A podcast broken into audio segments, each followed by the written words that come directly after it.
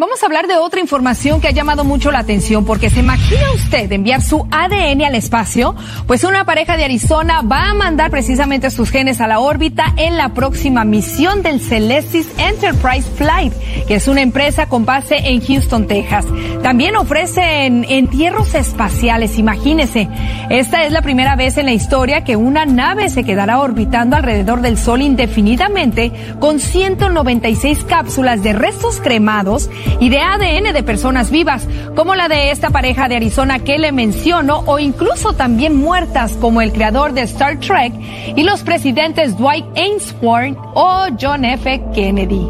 Ay, Dios mío, ¿en qué mundo vamos a vivir ahora?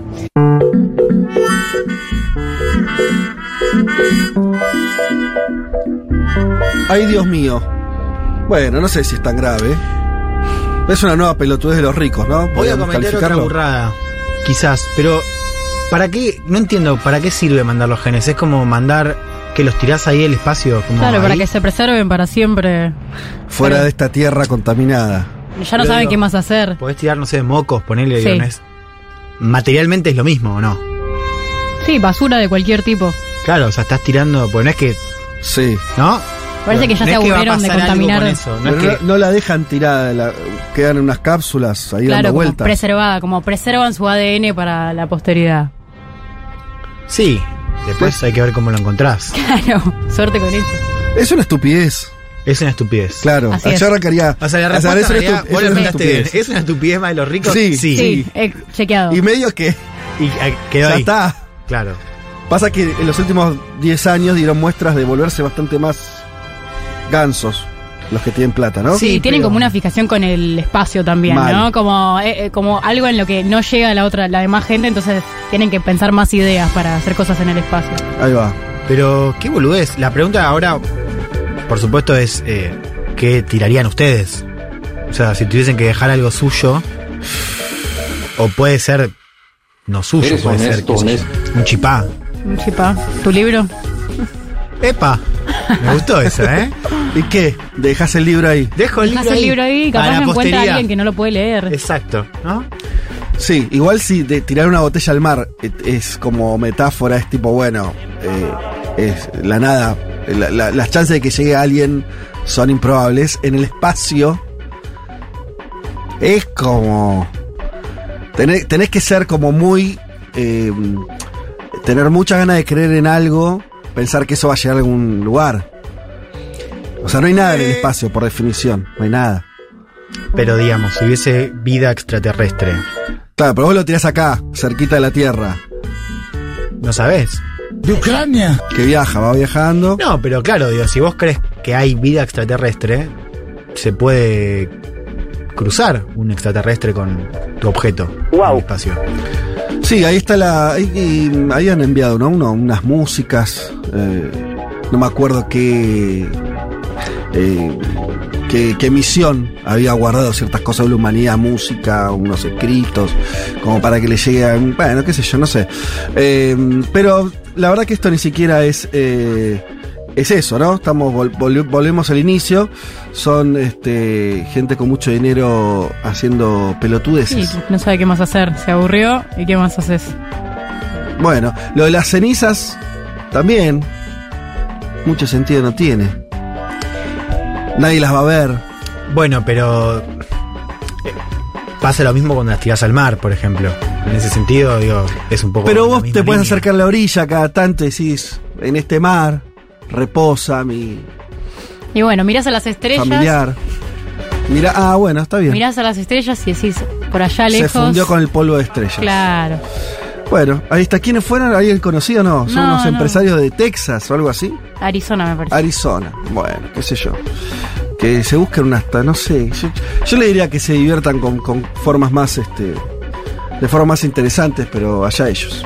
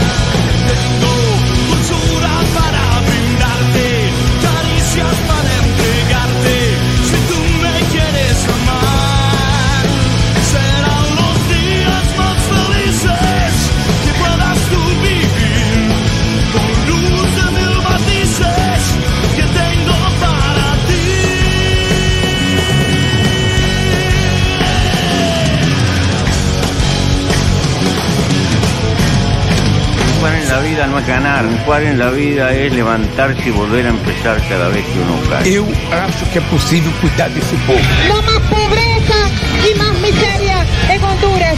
Hasta la victoria, siempre. Los voy a acusar con sus mamás, con sus papás, con sus abuelos. No olvidamos justicia, verdad, respeto. Seguimos. Serán los días más felices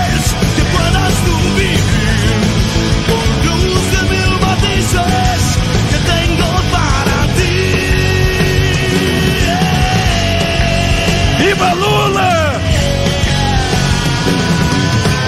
Bravo, Juancito.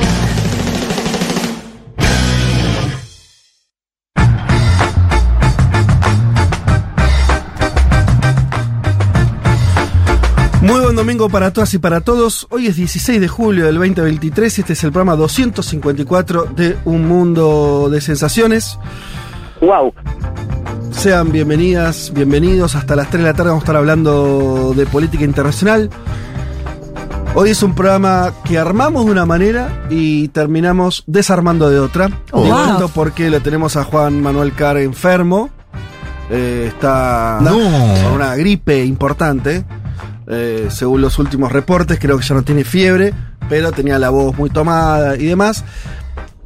Yo eh, estaba en Olavarría en actividades vinculadas a esta emisora, unas charlas que dimos ayer. Eh, como dije en el pase recién con, con Julia y con Periodistán. Y pensé que no llegaba. Entonces, se dio la circunstancia de que durante algunas horas este programa solo iba a contar con la presencia de Juan Elman. Total. Que ibas a ser de conductor y Violeta Weber. Y nada más. Iba a ser un programa joven. Estoy bastante triste. Lo voy a decir ahora, querías, lo voy a decir al aire. querías. No sé si te diste cuenta por el tono de los chats. Sí. Porque. No, no, sácame, no estoy tan triste ahora. Pero. mm, habíamos, estábamos chateando, claro, fue un momento de incertidumbre total. Y Juan no tenía voz. de- Y yo dije, bueno, me toca conducir, porque además, recordemos, año pasado, Juan y vos en San Pablo asumimos el control de la nave con Leti. Sí.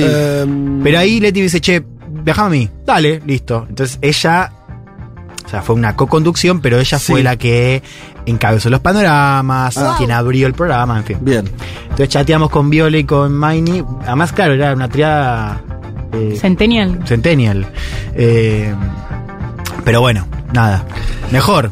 Mejor. Estás acá. No va a faltar oportunidad. Yo les anticipo que antes que termine el año, porque la verdad que ese brillo que te sale en los ojos, Juan, yo quisiera que, que lo materialices en un día de conducir el programa. Es lindo, es lindo. Eh, seguramente lo vas a hacer muy bien, lo van a hacer muy bien. Yo les garantizo, es, eh, esta, además es, muy fácil eh, cumplir con esta palabra, puede solamente faltar. Así que va a haber un programa conducido por ustedes antes que termine el año, sin dudas. Lo vamos a hacer. Nos ponemos de acuerdo con Juanma. Juanma, que cada uno que se vaya a hacer. este, van a comer un asadito. Sí, o a hacer mini turismo, qué sé yo. Aprovechamos el fin de una bariloche. No, yo estoy, podemos hacerlo también de Bariloche. Ah, vos te querés No, sumar sí. a todas, ¿viste? No, Vos querés bueno. el pan y la torta. No, claro, claro. Tampoco la que la vas a dejar sola a viola, ya, ya es mucho. Bienvenidos a Bypass. Eh, no sé qué querían hacer igual. ¿Tenían proyectado algún tipo de. Y teníamos rareza? una consigna orientada al programa, claro, Sí. a este programa especial. Iba a ser un programa con mucha participación, que fue así cuando estuvo Leti, estábamos con Leti acá cuando se fueron a San Pablo. Eh, sí, había cositas pensadas para subir un poco el volumen. Bien, perfecto. Bueno, eh, yo entiendo hasta es- ese gusto de decir, ah, estaba. Porque al mismo tiempo era, era complicado, porque iban a tener que hacer un montón de cosas, medio las apuradas, pero entiendo que, que hubiera entusiasmo. Así que voy a. mm, Vamos a hacer eso. Si les parece bien, vamos, nos organizamos y con un poco de tiempo, de acá a fin de año, le dejamos la nave para que la choquen todas. Bien. Bueno, pero hoy estamos nosotros tres. Le mandamos un saludo a Juanma si está escuchando el programa. Que Sí. se recupere pronto. Tenemos muchas cosas para, para compartir. Eh, De Ucrania. tenemos una invitada que va a estar en el piso en un ratito nada más. Nos va a visitar Lorena Suárez, secretaria general del PSOE Argentina. Hoy elecciones en España Wow. nos va a hablar de algo que, perdón, la semana que viene. Eh, Viste que estoy desentonado. Lo que sí, Eh, ¿Por qué la queríamos traer a ella? Queríamos hablar de esto porque eh, si ustedes escucharon el programa pasado, eh, hablamos, teníamos, surgieron varias preguntas respecto a cómo votan los argentinos que tienen, o los que viven a Argentina que tienen pasaporte español, que son ciudadanos españoles, eh, en qué medida lo hacen, eh, qué universo es, a priori a nosotros nos parece que debe ser bastante grande, como suele pasar estas cosas, después los que van efectivamente a ejercer su derecho al voto es un grupo muy reducido, si fue creciendo, si no, si en general históricamente es un voto más PSOE, más PP, más de izquierda, más de derecha, nada, cosas interesantes para charlar con invitada que, además, bueno, tiene, debe estar ahí en, el último tramo de la campaña intentando que la gente vaya a votar. Eh, que además es hija de padre gallego, me apuntan acá, nieta de soldado de la Guerra Civil Española. Ah, qué linda biografía, interesante. Eh, y ahí se involucró en la política española desde los tre- hace 13 años ya, de la mano del PSOE, que, de la que ocupó distintas secretarías y demás hasta llegar a este puesto tan importante como secretaria general del PSOE en Argentina. Bien, eh, ese va a ser uno de los temas que vamos a tocar. Eh, vamos eh, también a, tener dos panoramas esta vez, porque un poco manteniendo lo que habían preparado ustedes antes de, saber que yo llegaba para el programa. Uno va a estar más vinculado a América Latina y a la coyuntura concreta que está sucediendo eh, con las elecciones en Guatemala. De eso vamos a estar hablando un poco. Y también el segundo panorama va a estar más volcado a, eh, a lo que tiene que ver con eh, la cumbre de la OTAN, ¿no, Juan? Con lo que estuvo pasando ahí. eh, lo decíamos medio en chiste en relación a la foto de, de Zelensky, de- del que está y no está. Del que está invitado, pero hasta ahí, ¿no? Como marcando esa diferencia. No sé si querés adelantar algo respecto a eso. Vamos a hablar un poco de lo que significó esta cumbre, importante por esta pregunta acerca del rol de Ucrania en el futuro. La- el spoiler es que Ucrania por ahora no va a ser parte de la OTAN, que por cierto empieza a mirar, esto ya lo hemos contado, a propósito de la cumbre en Madrid, que fue la anterior, cada vez más a China. Estamos en una OTAN que se empieza a globalizar cada vez más. Vamos a hablar un poco de esas dos cositas, Ucrania y China como gran otro. Eh, Viole, ¿vos por dónde vas a ir? Eh, yo voy a ir para India eh, porque el viernes pasado amanecimos con la noticia de que India mandó un cohete a la luna. Algo que solo hicieron Estados Unidos, Rusia y China, lo cual da cuenta de que India es una potencia que está en ascenso, que, que tiene un potencial geopolítico como mínimo destacado. Eh, así que también nos sirve como excusa para pensar un poco más eh, sobre eh, la, la matriz industrial de India y eh, bueno, para eso también charlamos con, con una invitada, así que tenemos una columna que parece prometer mucho. Súper buenísimo. Bueno, eh, nos queda alguna cosa más por ahí que vamos a estar desarrollando. Ah, vos querías eh, hablar de. Vamos a estar regalando el libro de Juan Elman. Sorteándolo. No, sorteándolo no. Va a haber una competencia eh, por las mejores respuestas. El libro de Juan, nada será como antes. Ustedes saben la crónica que hiciste en tu viaje en Chile, al calor de las de lo que quedó después de las protestas, de la, del proceso constituyente y todo lo que estuvo pasando en Chile en los últimos años. Y para eso, ¿cuál es la consigna? La consigna a propósito de esto que les contaba de la OTAN, de la cumbre en, en Lituania, donde Zelensky estuvo, pero no está. Es decir, viajó, pero quedó ahí, a las puertas, no, no va a ser invitado por ahora a sumarse. Con lo cual la consigna de hoy es ¿en qué situación te sentiste un poco como Zelensky, ¿no? Como Ajá. estás ahí cerca de entrar, puede ser una situación tipo un evento, puede ser un grupo, ¿no? A propósito de la alianza, ¿no? Que estás ahí, querés entrar, pero te dicen, no, mira, por ahora no, no, no das con los requisitos, no te estás, eh, no sos por ahora parte del grupo, del evento, así que vamos a jugar un poco con eso. Bien.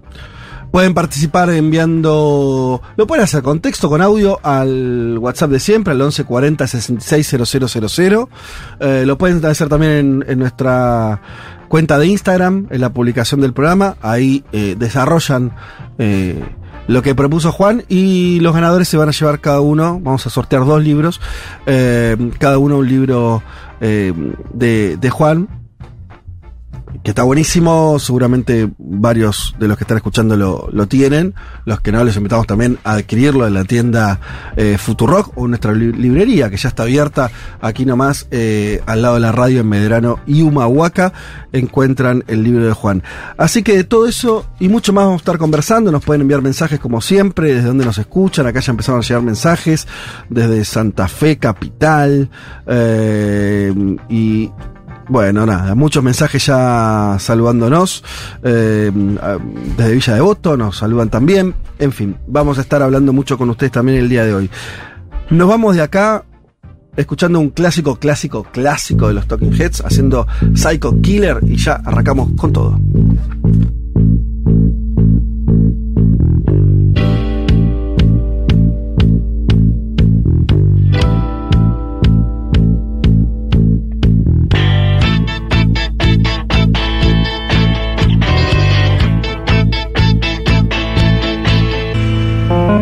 Hasta las 3, Federico Vázquez, Juan Elman, Violeta Weber, Malena Rey y Juan Manuel Carg hacen un mundo de sensaciones.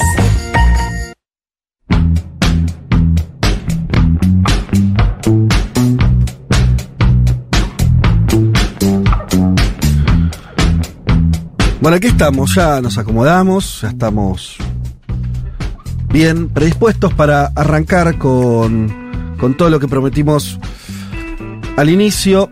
Vamos a empezar por lo que estuvimos comentando de la evolución de la guerra y la diplomacia, que es un poco lo mismo, eh, en relación a la guerra de Ucrania, al avance de la OTAN sobre eh, algunos nuevos países, el reclamo de Zelensky, el presidente ucraniano, de un ingreso que por ahora se demora o queda en suspenso. ¿Por dónde querés arrancar, Juan, para empezar a contarnos? Arranquemos por el país que alojó a esta cumbre, eh, Lituania, ¿no? hacia el este. Simbólico porque lo que estamos viendo en los últimos años y sobre todo con la guerra en Ucrania es como el péndulo de la OTAN está cada vez más desplazado hacia el este, ¿no? Con Polonia como el principal país, ¿no? Polonia que se vuelve a rearmar, ¿no?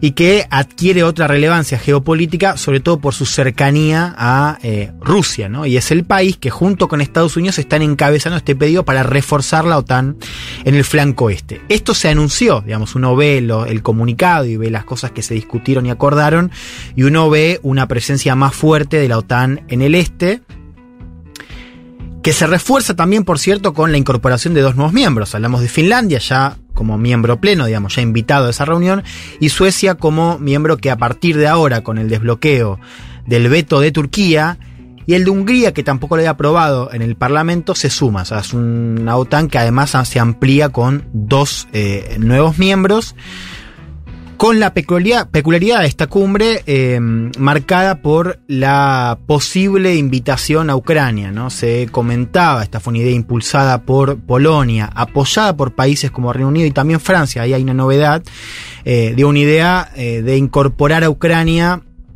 quizás no ya, pero sí con un compromiso mayor respecto a eh, cuándo iba a ser esa incorporación. Bueno, eso se dilató. O sea, lo que vimos en el comunicado eh, es eh, una frase acerca de que el rol del futuro de Ucrania está en la OTAN, en la OTAN pero eh, va a ser cuando se cumplan ciertas condiciones. No se dice cuáles son esas condiciones, uno supone que tienen que ver con ciertos requisitos vinculados a estos estándares de democracia liberal, temas de corrupción, temas inclusive de libre mercado.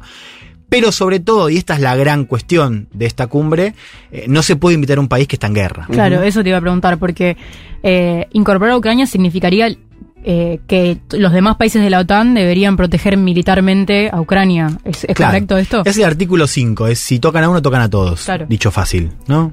Sí, ya ocurre igual.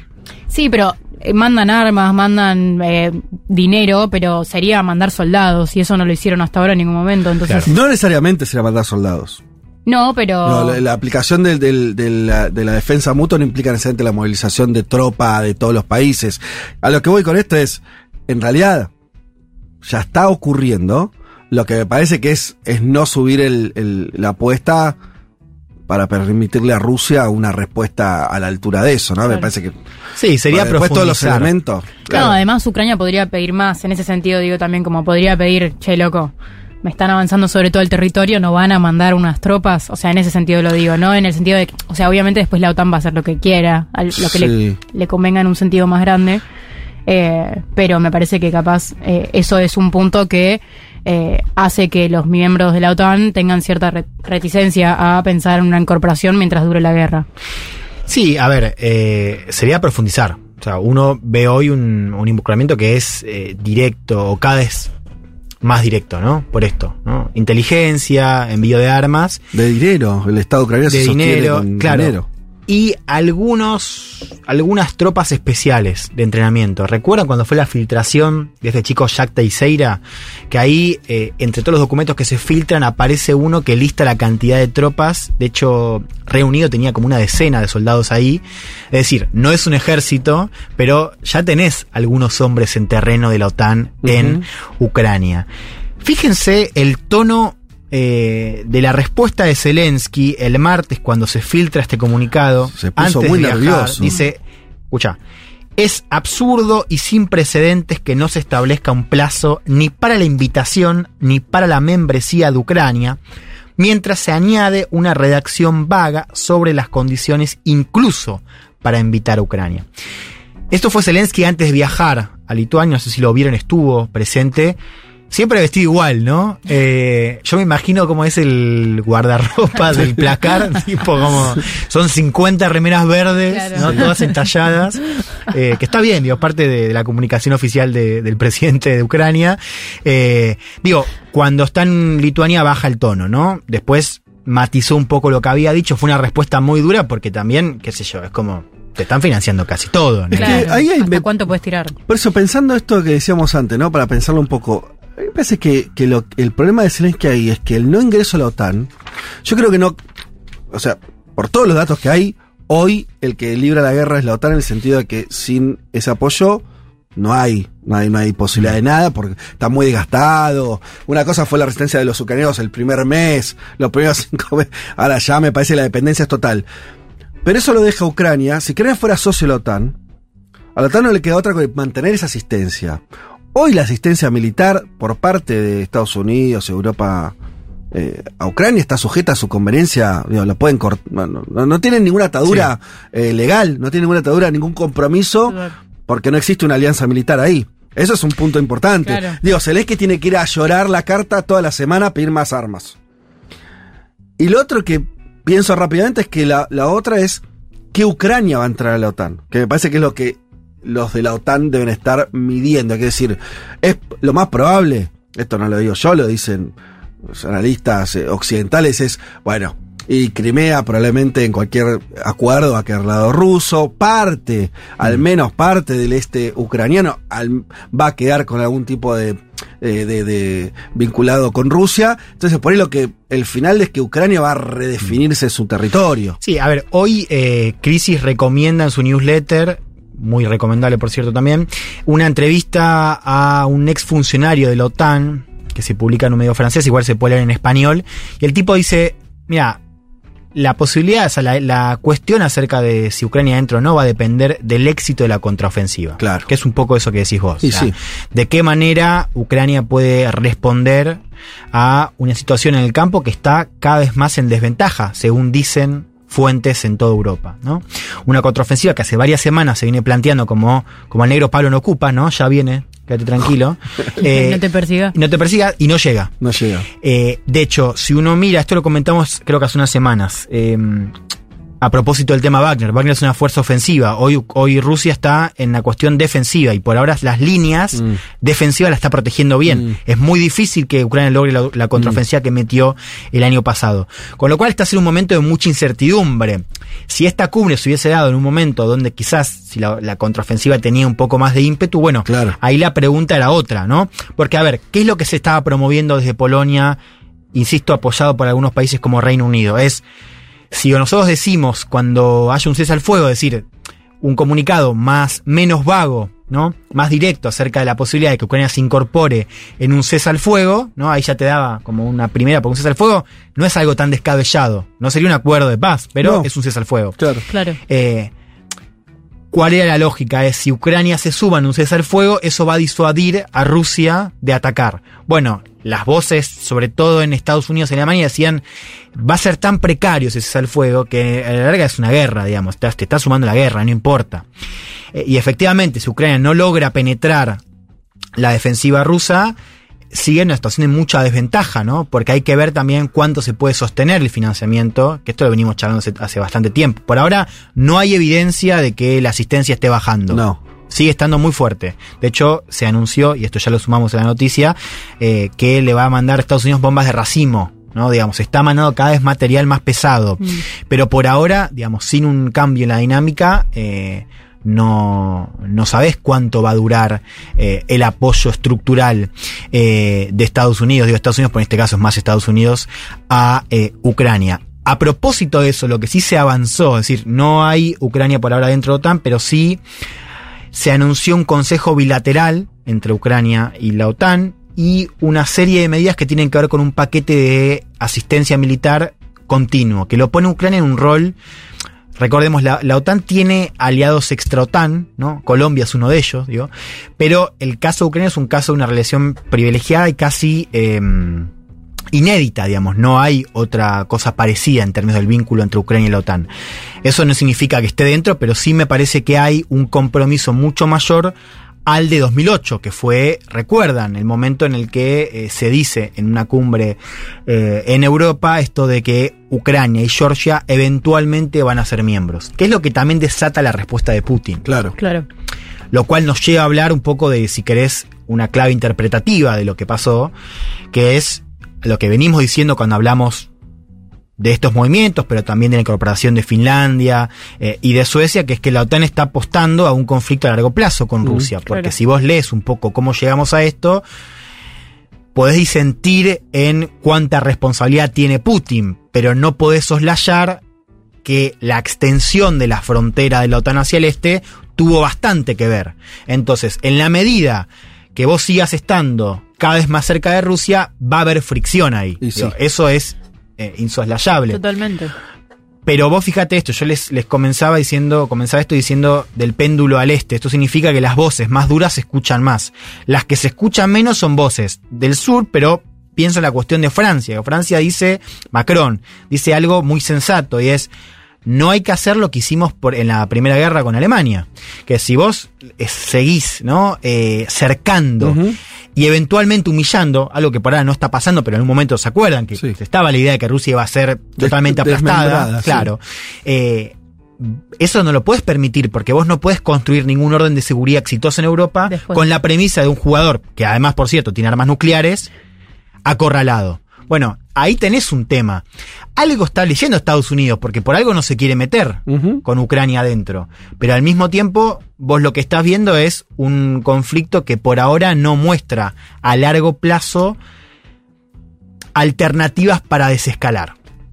Una alternativa es el compromiso que estuvo planteado al principio de la guerra. Recuerdan que Zelensky a las semanas decía vamos a ser neutrales, que era una de las exigencias que pretendía Putin. Bueno, lo que estamos viendo en esta cumbre es que eso ya se desechó, porque Zelensky y la propia OTAN dicen el lugar de Ucrania está acá, está en Europa. Bueno, Claro. eso para Putin a largo plazo es inconcebible, sin otras garantías. Es decir, el conflicto a largo plazo va a seguir eso, si vos querés construir un orden de paz, de seguridad exitoso, más o menos estable, en algún momento vas a tener que plantearlo. Por ahora los que están planteando son voces que se escuchan menos, ¿no? Digo, la de Macron, la del canciller alemán, ¿no?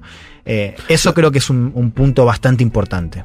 Porque todavía no hay costos, también me parece, visto del lado occidente. No digo, están enviando guita. Eso bueno. Sí, los contribuyentes, no sé, medio- es medio una, una entelequia, ¿no? No, no hay, en eso sí, poniendo la diferencia entre ser miembro o no, o entre librar una, una guerra directa. Los muertos lo ponen los ucranianos, que no les importan a nadie. Digo, digamos, pues, acá digo, todo el mundo se pone la banderita, pero no, no les importa. No, se mueren ucranianos, qué sé yo. No, digo, otra cosa es que se mueran franceses, sí, yanquis. Sería otra historieta. Entonces me parece que hay un problema de costos ahí, en términos de opinión pública, de por qué algunas voces se escuchan más, por qué, la, por qué todavía sigue funcionando, que parece medio más desgastado, no lo de Zelensky diciendo, che, banquenme que acá estoy viendo una pelea por Occidente. Funciona, me parece, todavía como narrativa bien, por estas circunstancias, ¿no? Pero también es algo que el tiempo va a ir acomodando en un. Pero no falta tanto para empezar a responder esa pregunta, porque acá te traigo otra clave. Tema gasto. Sí. Uno dice, la OTAN se revitalizó. Es cierto. Ahora, si vos ves un Excel de lo- los gastos, es Estados Yankee. Unidos. Sí, claro. todo. De hecho, una de las novedades de esta cumbre fue cambiar la redacción de, viste, todos los miembros tienen que gastar al menos el 2% del PBI, algo Sí. que no se cumple. De hecho, solo 11 de los 31 miembros cumplen con ese requisito. Y los que los cumplen son estados que tienen poca guita, son los estados del este, con lo claro. cual los que más tienen no están poniendo el 2%. Bueno, ahora se cambió la redacción a por lo menos 2%, como Mm. para invitar a que se gaste más. Sí, igual lo pueden cumplir, supongo, porque tampoco no es algo. tan- Alemania lo hace hace tiempo y Por no eso. pasa nada. Vuelvo al, al argumento. Entonces, uno dice, ¿se revitaliza la alianza? Sí.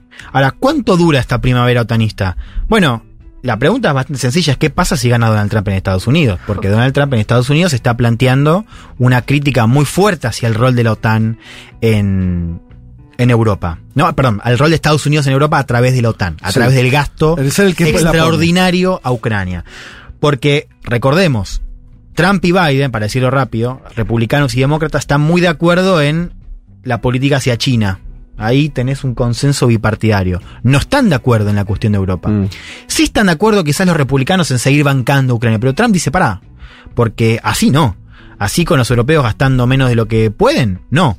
Con lo cual, uno ve la foto de esta semana, sí, esta semana, y dice, efectivamente esto muestra que la OTAN no se partió, no se quebró y está bastante activa. Básicamente porque consiguió lo que la unió en su momento, que es el enemigo. Claro. Era difícil justificar a China como enemigo. Estados Unidos lo quiere hacer. Pero España dice, no, pará, yo no quiero ir a pelear con China en este Macron Pacífico. Si me está financiando los puertos. Claro. ¿No? Bueno, ahí tenés un tema. Eh, porque efectivamente tenés una revitalización, pero la pregunta de cuánto puede durar ese gasto, si se solapa con la campaña electoral en Estados Unidos, ahí uno dice, bueno, si gana Trump, esto va a cambiar. Entonces, no es tan estructural, me parece, esta revitalización de la OTAN. Y los europeos que vienen teniendo una voz eh, más, este, con, con menos potencia, y ya lo hablamos mucho, tomando lo que vos decías, Juan, eh, también cabe la pregunta de cuánto más acompañan. Quiero decir, Francia, España, eh, Alemania, vienen bancando. Mandan armas, se suben a la ola Zelensky.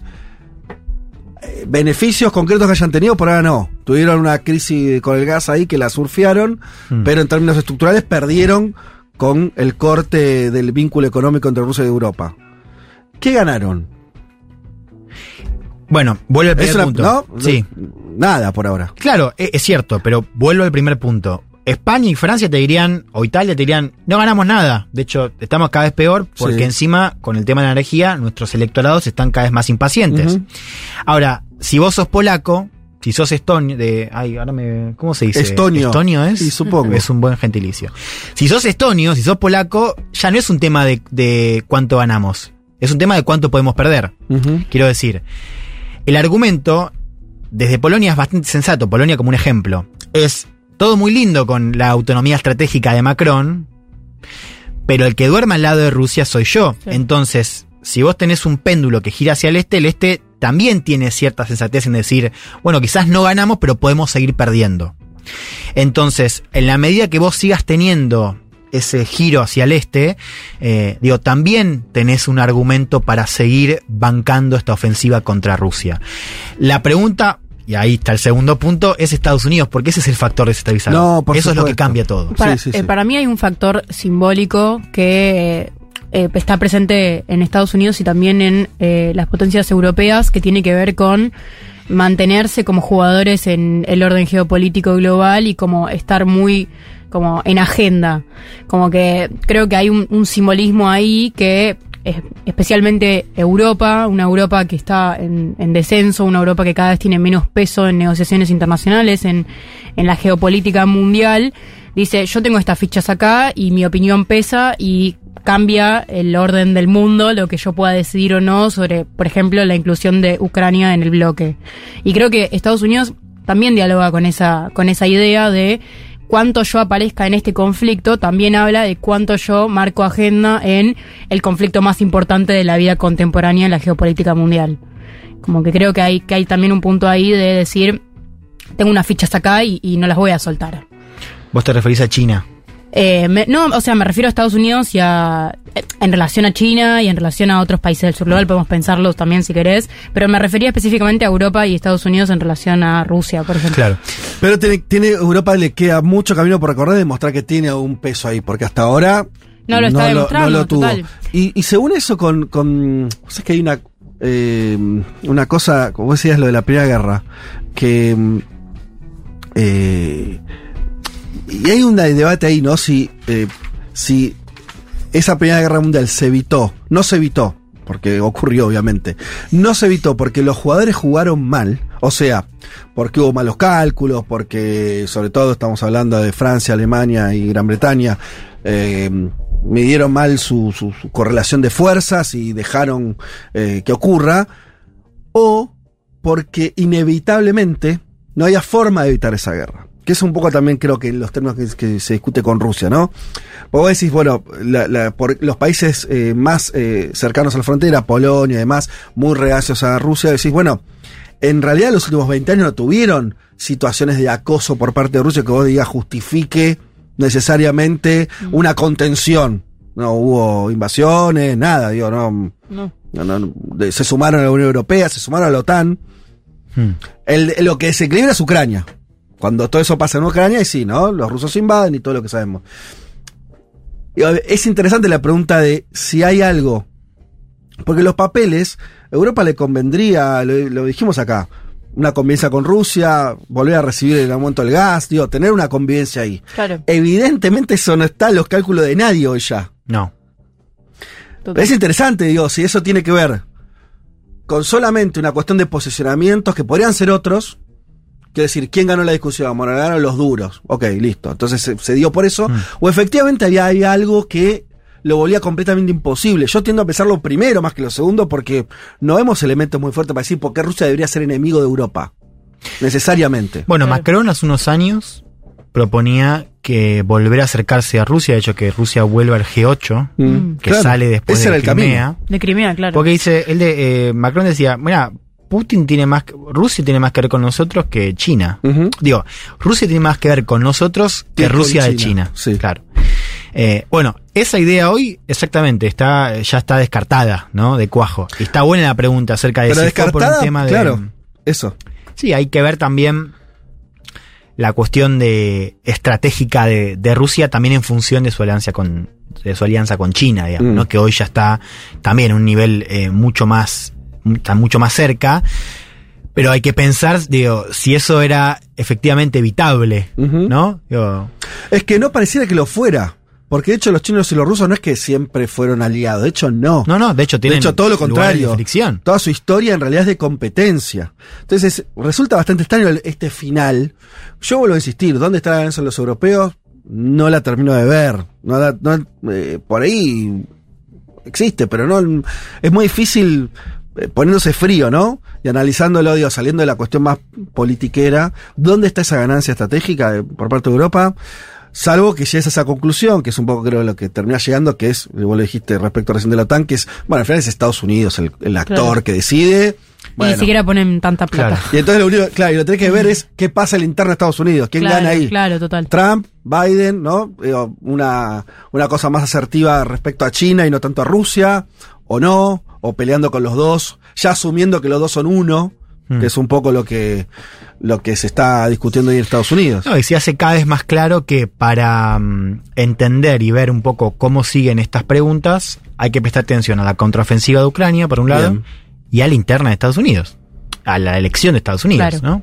Que ya empieza a tomar forma en las primarias, ¿no? Eh, inclusive a fin de este año que arrancan los debates eh, en el Partido Republicano, que es el partido que hay que mirar en términos de primarias, porque el Partido Demócrata ya tiene a Joe Biden como eh, candidato. Tengo una última pregunta respecto a esto, que es, ¿y China, no? Que uno nunca, por, por muchas características, eh, sabe muy poco de lo que piensan los chinos o de los debates de los propios chinos respecto a qué hacer. Así es. O sea, no sabemos bien, No. estamos ahí medio ciegos.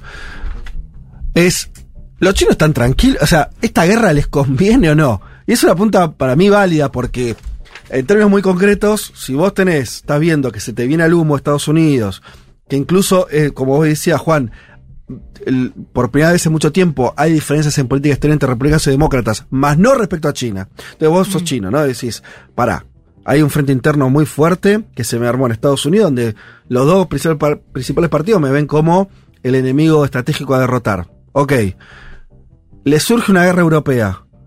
La primera reacción eh, que yo pienso es, me sirve. Divide las fuerzas, que están gastando guita ahí, están poniendo su foco de atención ahí.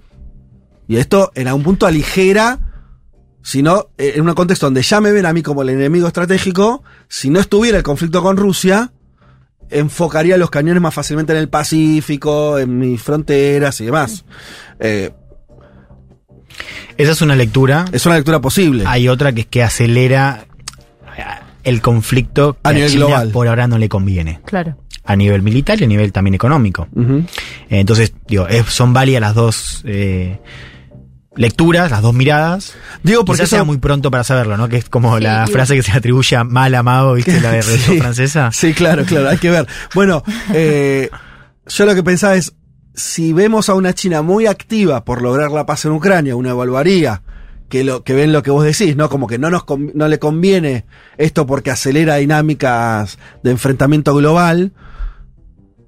Y si no la ves tan activa y la más displicente, me parece que puede que, que estén evaluando No, está, está más activa ahora, pero vuelvo al tema de qué pasa si gana Trump. Ahí quizás China va a tener un rol como la tuvo en su momento, cuando se fue Trump, por ejemplo, de la OMS, OMS ¿no? En la pandemia. Digo, Sí. quizás también vamos a ver un rol de China más activo en un contexto donde Estados Unidos pierda eh, ese protagonismo que tiene hoy. O quizás no lo pierda, pero al menos lo, al menos cambie, ¿no? Mute un poco su, su posición. Sí, de hecho China tardó en, en aparecer eh, y cuando apareció fue como, bueno, tiro esta para, para ver si podemos solucionar. Hizo una propuesta de paz, la propuesta de paz no prosperó y ahí la quedó, como que tampoco es que está muy activo metiendo fichas en el conflicto. Eso digo, ¿no? Claro. Yo, yo tengo más esa mirada, como que metió alguna Como que cosa deja ahí. que, tipo, deja que se maten. Y es que no eh, primero que además tampoco es que China está siendo invitada a ninguna mesa, ni tendría los elementos para hacer eh, No, en un momento hubo esta como propuesta alineada con Brasil y como hay una propuesta alternativa a Occidente, pero eso no prosperó después. Eh, y Zelensky sigue poniendo mucha, tipo, casi todas sus fichas en, eh, en, en, en la Unión Europea y en, en la OTAN. ¿Qué más querías comentar, Juan? Tengo dos más. Una cortita. Dale. Eh, se juntó Putin con el jefe del grupo Wagner y Ah, protagonista sí, de, tremendo. la, Picante. de la ofen- de la insurrección de Pero hace una pará. semana. Sí. ¿No estaba entonces refugiado en, en ¿Estuvo y Bielorrusia? ¿O estuvo y se Eso no se sabe. Claro. Pero la reunión fue en Moscú, obviamente. Fue en Moscú. Sí, sí, sí, por supuesto fue en, en Moscú, en el Kremlin. ¿Fue perdonado, digamos? Eso tampoco se sabe, porque fue recibido no- Prigozhin como parte de una comitiva más grande de comandantes, 35 comandantes de Wagner. Sí. Eh, es increíble, pues dice, para analizar cómo avanza la guerra en Ucrania y lo sucedido, lo sucedido perdón, durante la rebelión. Es tremendo. Eh, es como Alberto con, con Berbitsky una semana después, viste, como si no hubiese pasado nada Claro. nota en La Plata. Vamos a charlar. Eh, claro, ¿no? Como no pasó nada, no, no, no te quiso hacer un golpe de ¿Qué estado. opinas? Claro. Eh, bueno, por lo pronto esto también eh, marca algo interesante porque la reunión fue, eh, ¿dónde dice? Eh, fue después del fallido motín, con lo cual se comunicó, es decir, se publicitó unos días después eh, de eh, que sucedió. O sea, algo estuvo esperando el Kremlin para difundir que se había reunido, pues. ah, no fue una reunión de ahora. Fue una claro, reunión que fue después, hace varios después días. del, exacto. Fue bastante. des- poco después del, del lanzamiento. Claro, exacto. Y se comunicó después. Eso también nos lleva a preguntarnos qué son las otras cosas que no sabemos, pero por lo pronto está vivo eh, Yevgeny Sí. Prigozhin, que fue el que comandó esta insurrección.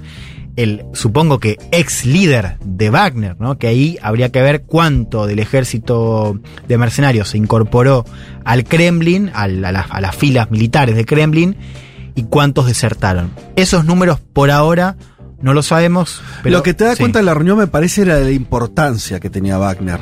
¿no? Eso me parece evidente. Quiere decir, lejos de ser un grupo de mercenarios marginales y yo qué sé, digo que si no, no, no tendría mucho sentido que Putin se aguante esa pseudo rebelión. Después, esta reunión que es una negociación de algo, bueno, te juntaba con No, que- tomar mates. Claro, eh, me parece que da cuenta de la importancia que tenía Wagner, por lo menos que Por tuvo en un momento de la guerra. La dependencia también. Para mí hay un- debe haber un factor de necesitan esas tropas, porque Re- si no. Y recuerden los, los videos, esas son informaciones muy parciales, pero son las que tenemos a mano, de, esa, de esas tropas de Wagner siendo muy aplaudidas en pueblos rusos, ¿no? Había algo ahí, me parece, como bastante Sí, a sustancial. Prigozhin representa un campo, que se lo llama el, el campo patriótico, que a priori, digamos, es- y sobre todo también por el control de armas, es, es mucho más amenazante que otros opositores de, sí. de otros campos, más liberales, más aliados con Estados Unidos. Esos eran enemigos que Putin o los elimina o los mete en cana, literal.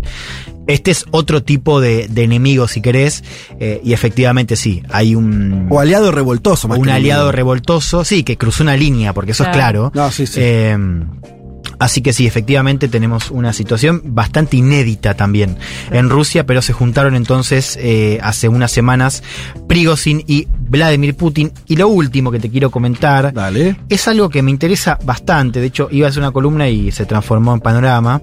eh, que es sobre el éxito que está teniendo una peli estrenada en Estados Unidos que se llama Ah. Sound of Freedom. Eso es muy Sonido interesante para la oreja, ¿eh? de la libertad. A ver, a priori es una peli pochoclera hollywoodense. Es un Sí. thriller protagonizado por o basado en una historia real que eh, protagoniza Tim Ballard, que es un ex agente especial del Departamento de Seguridad Nacional de Estados Unidos, que funda en 2013 una organización para proteger o para prevenir el tráfico de eh, tráfico sexual de niños. Ajá. O sea, es un ex agente de la CIA. ¿Por qué estamos escuchando? Esto es una. La banda de sonido. Ah, está buena.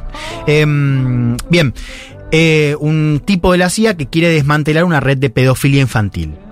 Ese a priori es el argumento. Ahora, hagamos un poquito de zoom para entender el revuelo que está generando.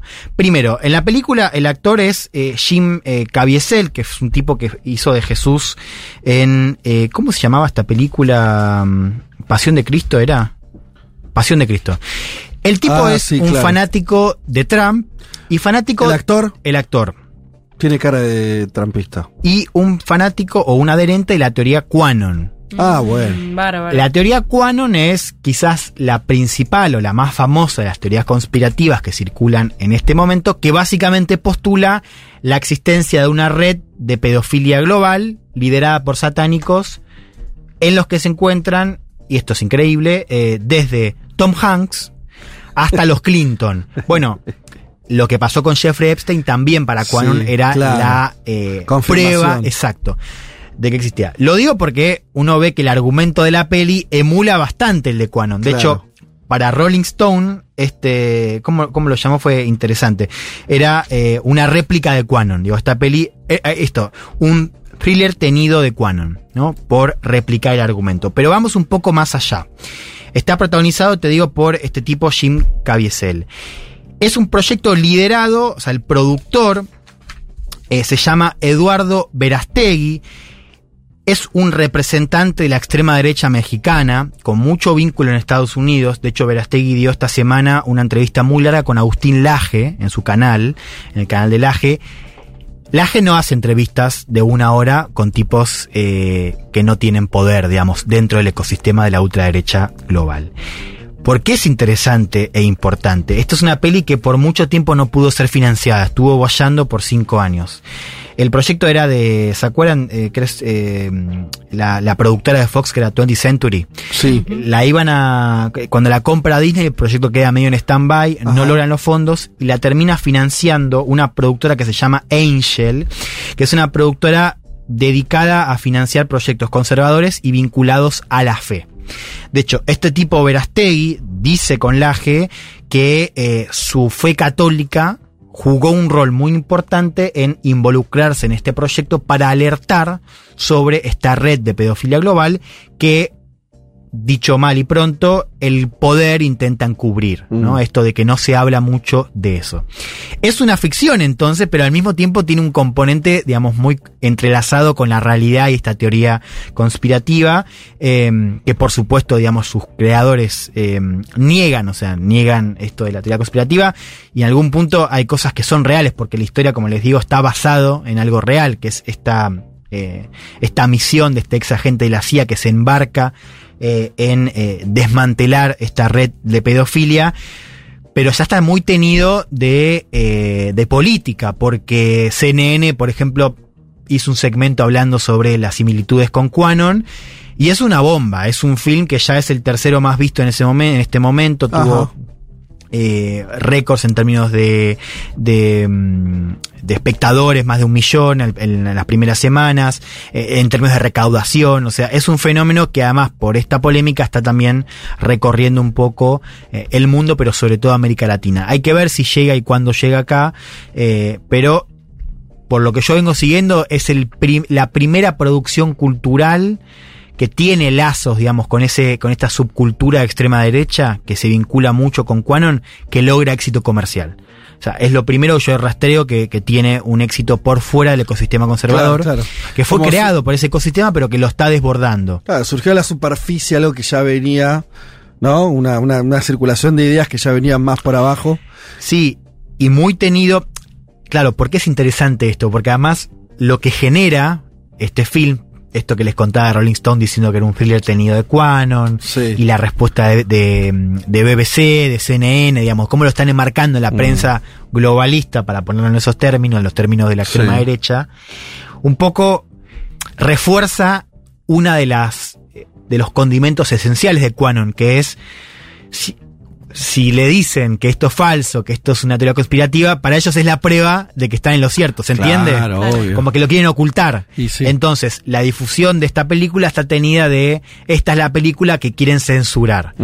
Por eso también atrae tanto y por eso Claro. resuena tanto en este contexto de ascenso de la extrema derecha y de las teorías conspirativas.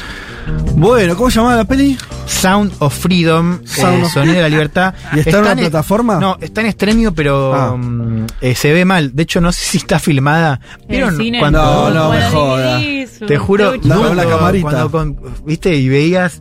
No Por es tan favor, así, pero, o sea, no ves a un chabón parándose en el cine, que a veces pasaba en esas copias Sí. piratas, pero no se ve bien. Así que habrá que esperar a tenerla en alguna plataforma o verla en el cine para quienes quieran entrar en ese mundo. Bueno, muy bien. Eh, de esta manera terminamos el primer panorama. Ya vendrá otro. Hacemos una pausa y ya volvemos.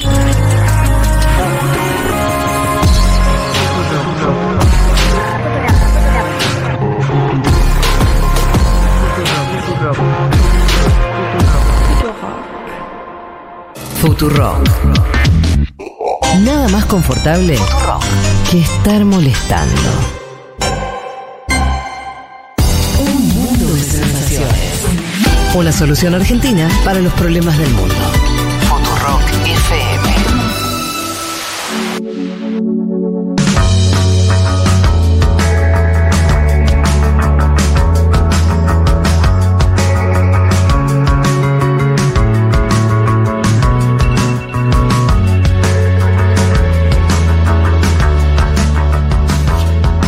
Como les habíamos prometido, íbamos a contar y ya contamos con la presencia de Lorena Suárez en nuestro estudio. Ella es secretaria general del PSOE de Argentina, licenciada en comunicación en la UBA, eh, especializada en ambiente, hija de padre eh, gallego, nieta de soldado de la Guerra Civil Española eh, y hace muchos años involucrada en la política española. ¿Qué tal, Lorena? ¿Cómo estás? ¿Qué tal? Buenos días, ¿cómo andan? Gracias. Eh, bueno, vos sos una de las tantas argentinas que tiene derechos políticos en España, para definirlo de alguna manera. ¿no?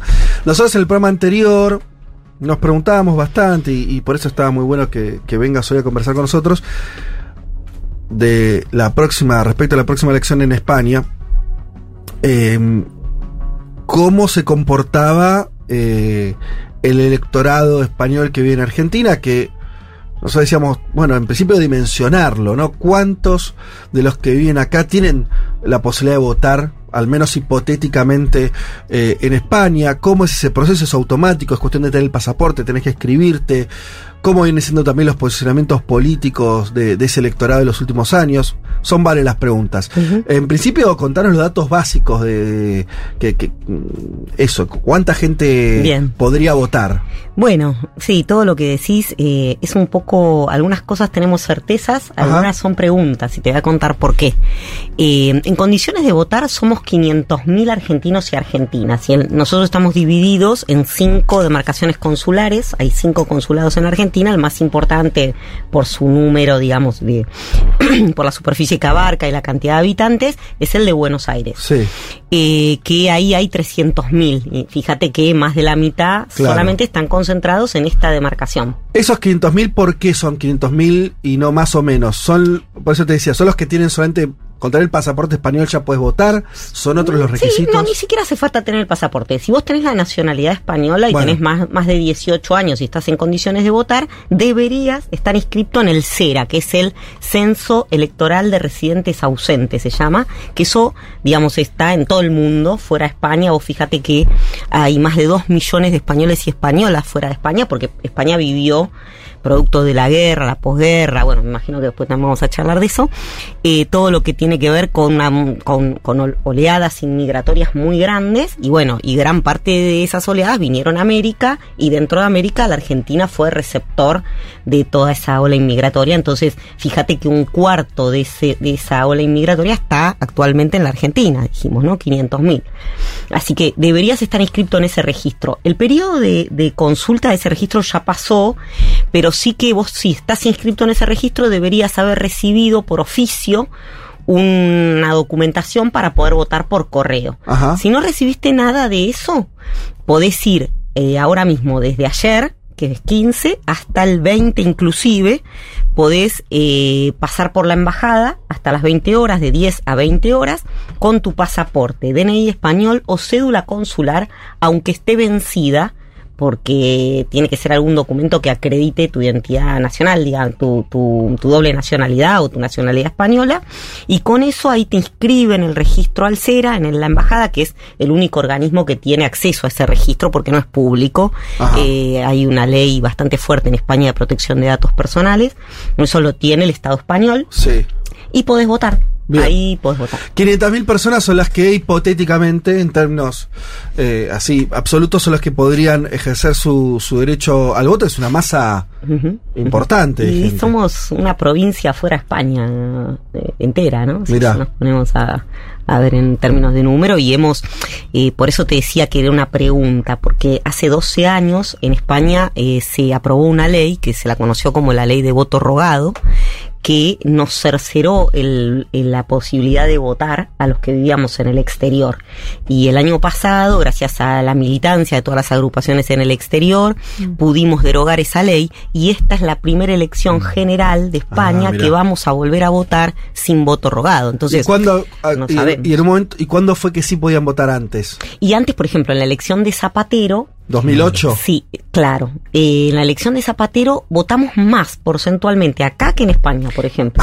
Porque, No, Claro, sí, porque claro. no es obligatorio en Claro. España el voto y acá había una efervescencia, unas ganas de votar. Porque ¿Y cómo salió? que- Y ganó Zapatero, sí, Claro. pero Pero hemos... digo acá, en, ganó Sí, por sí, mucho. Siempre, siempre hemos sido, el voto, viste que España también históricamente fue bipartidista y siempre, aun, aún en los peores momentos que en España habrá el PSOE, acá siempre ganó el PSOE. Bueno, eso, esa era la otra pregunta. Entonces, vos, eh, ya sabemos cuántos son, 500.000 electores aproximadamente. Eh, fue vino la posibilidad entonces de votar, con Zapatero se podía votar, después hubo unos años donde no podían votar. No Ah, es que no podíamos, era Más muy difícil, complejo, claro. tenías que pagar el voto que era por voto, Mm. por correo certificado y valía un huevo, Claro, nadie o lo sea, nadie hacía. vota. Claro. Es fácil desalentar Y fíjate porque... que del 40% votó el 3%, bajó al 3%. ¿Y en su momento cuánto fue? Que los últimos regi- 40% De votaba. los inscriptos, Sí. el 40% Sí. fue más alto esa tasa que en España. Sí. Increíble. Sí. Eh, me parece un número altísimo, el 40. Sí. Supongo que entre otras realidades de otros países que tienen el voto en el extranjero es una- un porcentaje de los más altos. Y siempre fue un voto entonces hacia la izquierda, Sí. históricamente. ¿Y eso con qué? ¿Por qué?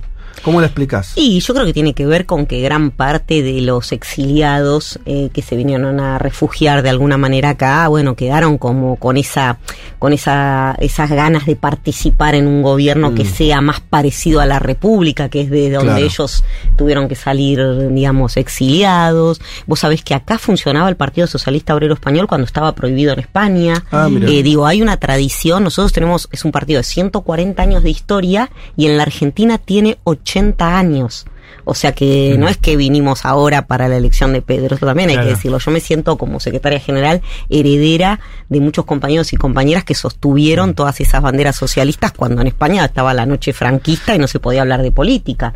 Y se Sí. juntaban acá y discutían acá en México, en Chile. Y, ¿no? Lorena, pensando un poco en la elección en España, ¿cuán importantes son esos votos? Que es una manera de decir Muy cuánto hay en juego. Muchísimo. Muchísimo porque mm, hay dos derechos que están en juego. Uno es este que comentábamos recién, ¿no? La cuestión del voto rogado. Y la otra, que es una de las, de las leyes para mí más importantes que promulgó Pedro, el gobierno de Pedro, el Partido Socialista, es la ley de memoria democrática.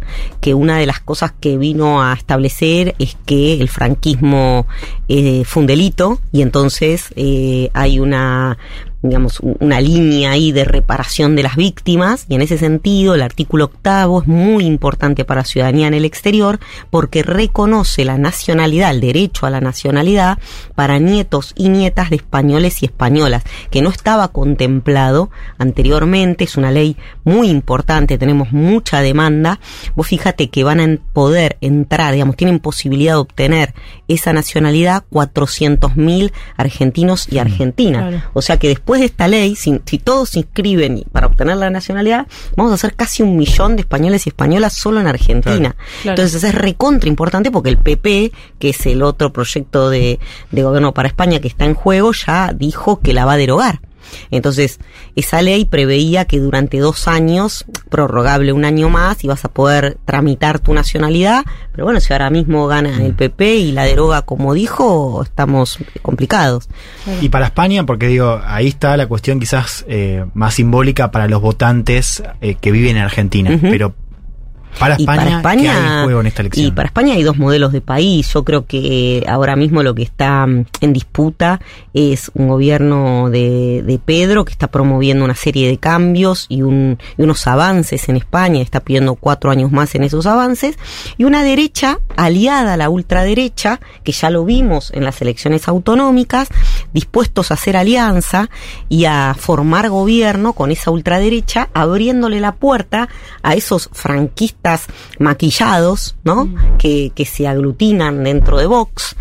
eh, y los ha hecho entrar en varias de las autonómicas, ahora que tuvimos elecciones, todavía estamos en el periodo de conformación de gobierno, y vos fíjate algo curioso, que lo que está pidiendo la ultraderecha en esas negociaciones para formar gobierno, no es un proyecto económico para España o para esas autonomías, sino que lo que están pidiendo son las carteras sociales, que son gran parte de los derechos que Pedro promulgó.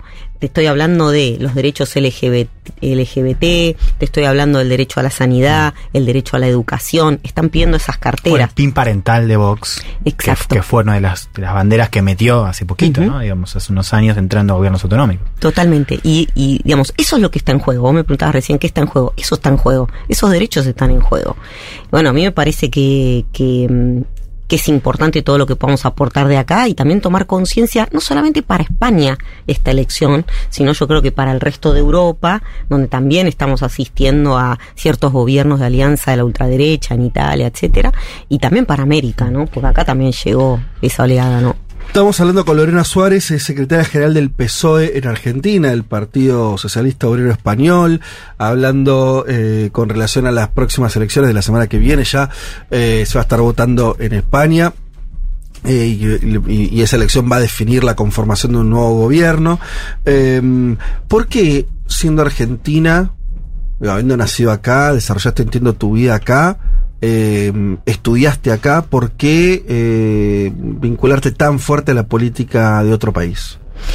Bueno, yo mm, no lo siento que es otro país. Yo lo siento parte de mis raíces y de mi conformación y de mi identidad, ¿no? Yo también integro el Comité Federal por América. El Comité Federal es un organismo dentro del partido donde están representados todos los territorios. Y la última vez que me tocó hablar en el Comité Federal, el mes pasado, donde se, digamos, se conformó este comité eh, con motivo de la elección general, eh, dije un poco de esto, ¿no? Un territorio, un país no es solamente las fronteras políticas de un país o geográficas, sino que tiene que ver con una identidad política y cultural. Y yo eso lo viví desde chiquita, o sea, en mi familia siempre se habló de la guerra civil, siempre se habló de España como algo recontra presente Mm. y siempre se discutió de la política española. Igual, eh, bueno, yo soy una- yo creo que la política es y la militancia es una forma de vida y también participo de la política local en lo que puedo, en lo que considero, porque bueno, yo estoy formada en las ciencias sociales, pero con España me pasa algo que, que bueno, cuando siempre estuvo eso presente y bueno, cuando me enteré que había una sede del Partido Socialista Obrero Español en Buenos Aires, me acerqué y fui recontra re bien recibida y no es que llegué y fui secretaria general hace 12 años que milito en el, en el partido, tengo, el partido está conformado por una ejecutiva donde hay distintas, di- di- distintos perfiles, distintas historias también, hay gente que es nacida en España y que ha venido acá, Claro. nuestro presidente es niño de la guerra, salió de España en una valija huyendo de la guerra vía Francia, escondido, o sea, tenemos unas historias increíbles.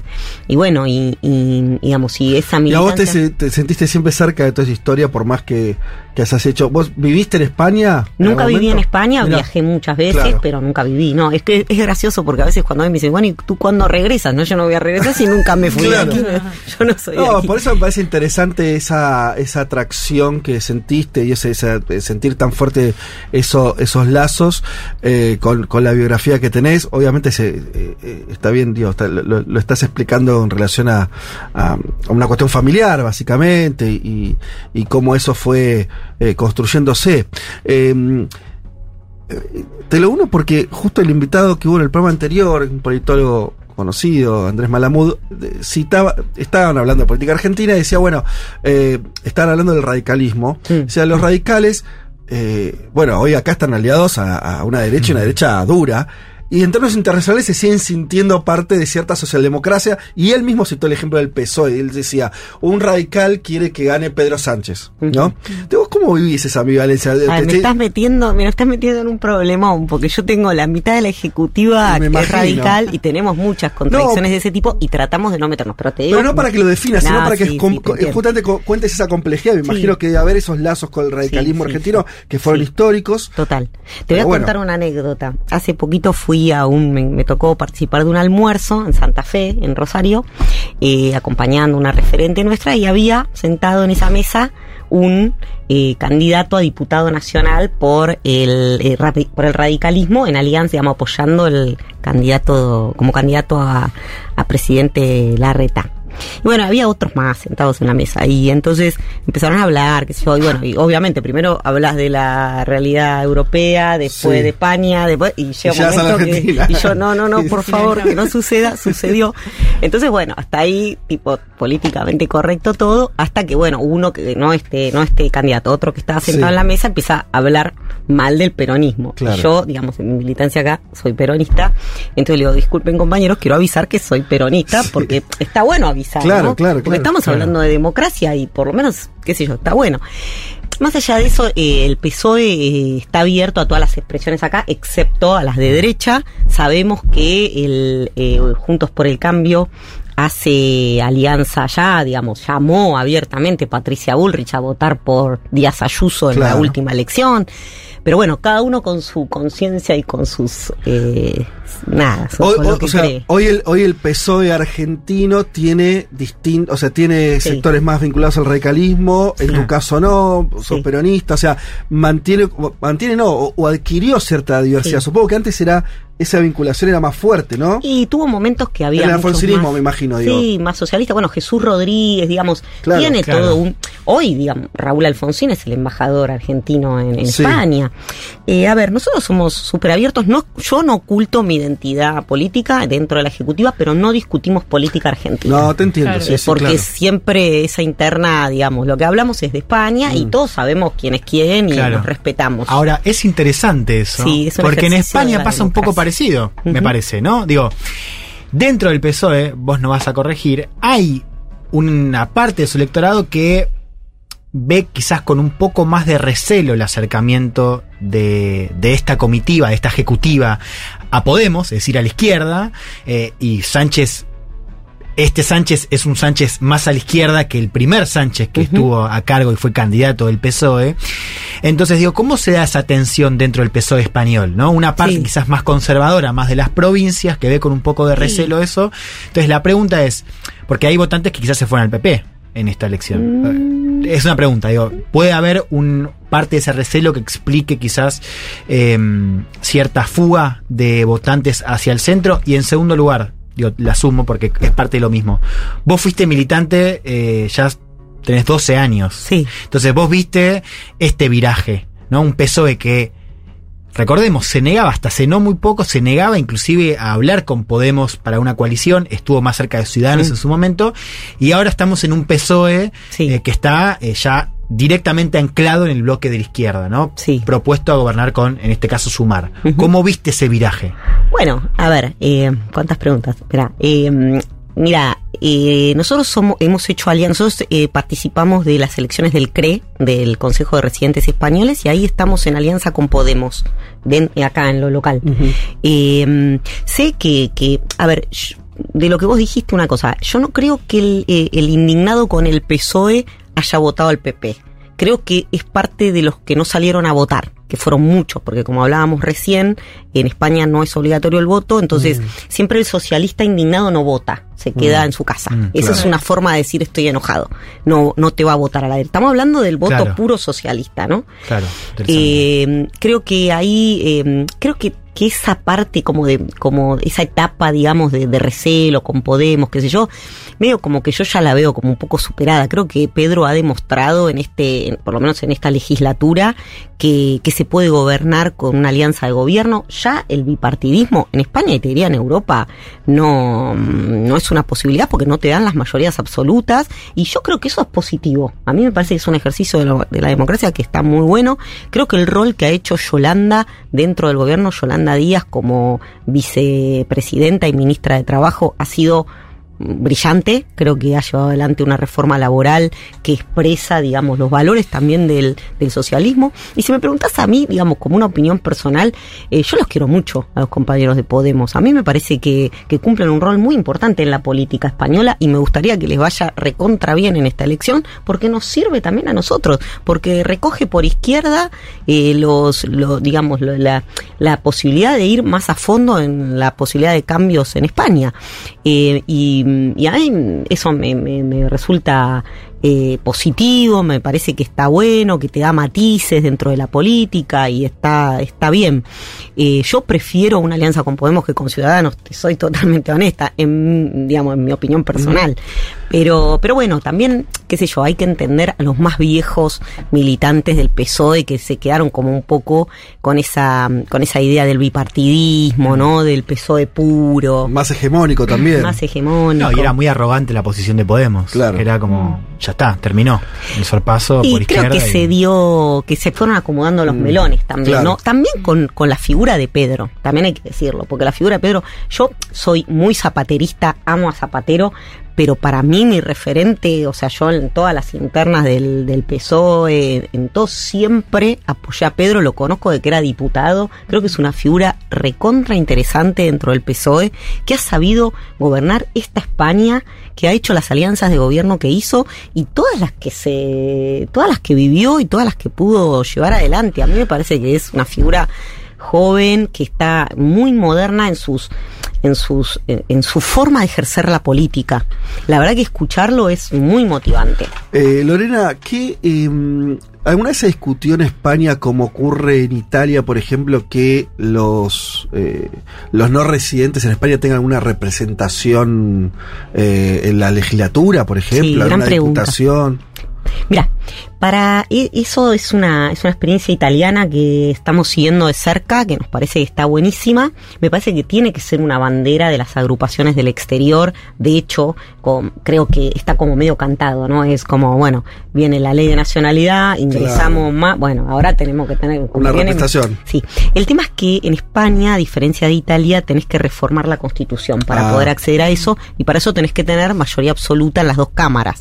Entonces, bueno, No sería el mejor contexto con no estaría derecha pero bueno, no quiere decir que no sea una bandera de las agrupaciones, que es algo que tenemos que Mm. defender. Hoy, si yo quisiera ser eh, candidata, no es que no puedo, puedo ser candidata, pero tendría que ir en la lista del territorio que me representa. Por ejemplo, en este caso, Galicia. Yo soy gallega, Claro. tendría que ir por A Coruña eh, dentro de esas listas. Podrías hacerlo aunque no tengas residencia ahí. Sí, podría hacerlo representando, ya te digo, a mi territorio. Claro, no estaría representando a los, argen- a los que vienen a Argentina, Sí. a los españoles en Argentina. Que es sí lo que pasa ha con los italianos. experiencias, hubo experiencias de compañeros que vivieron acá hace muchos años que fueron senadores por Galicia y bueno, y porque senador tampoco tenés que residir allá porque eh, sesionan cada 15 días, entonces Mm, el tema claro. de diputados es que podés estar ahí, pero si no vivís ahí es re complicado porque te llaman a una sesión dentro de dos horas y te tenés que teletransportar. Y, y otra pregunta respecto a vos, bueno, lo dijiste que sos eh, de origen gallego. eh, sigue siendo, eh, creo- entiendo que lo fue históricamente, el- la mayor cantidad de, de migrados españoles provenían de esa región. ¿Eso sigue siendo así? ¿Los Sí. vínculos con Galicia son los más fuertes que tiene la comunidad española en Argentina? ¿Cómo es eso? Sí, sí, eso es un problema, porque, porque gobierna la Junta de Galicia, la gobierna el PP Claro, hace hace muchos, muchos años. De hecho, el referente, el candidato a presidente gallego, Núñez Claro. Feijóo es gallego. Y ellos tienen, bueno, tienen una delegación acá.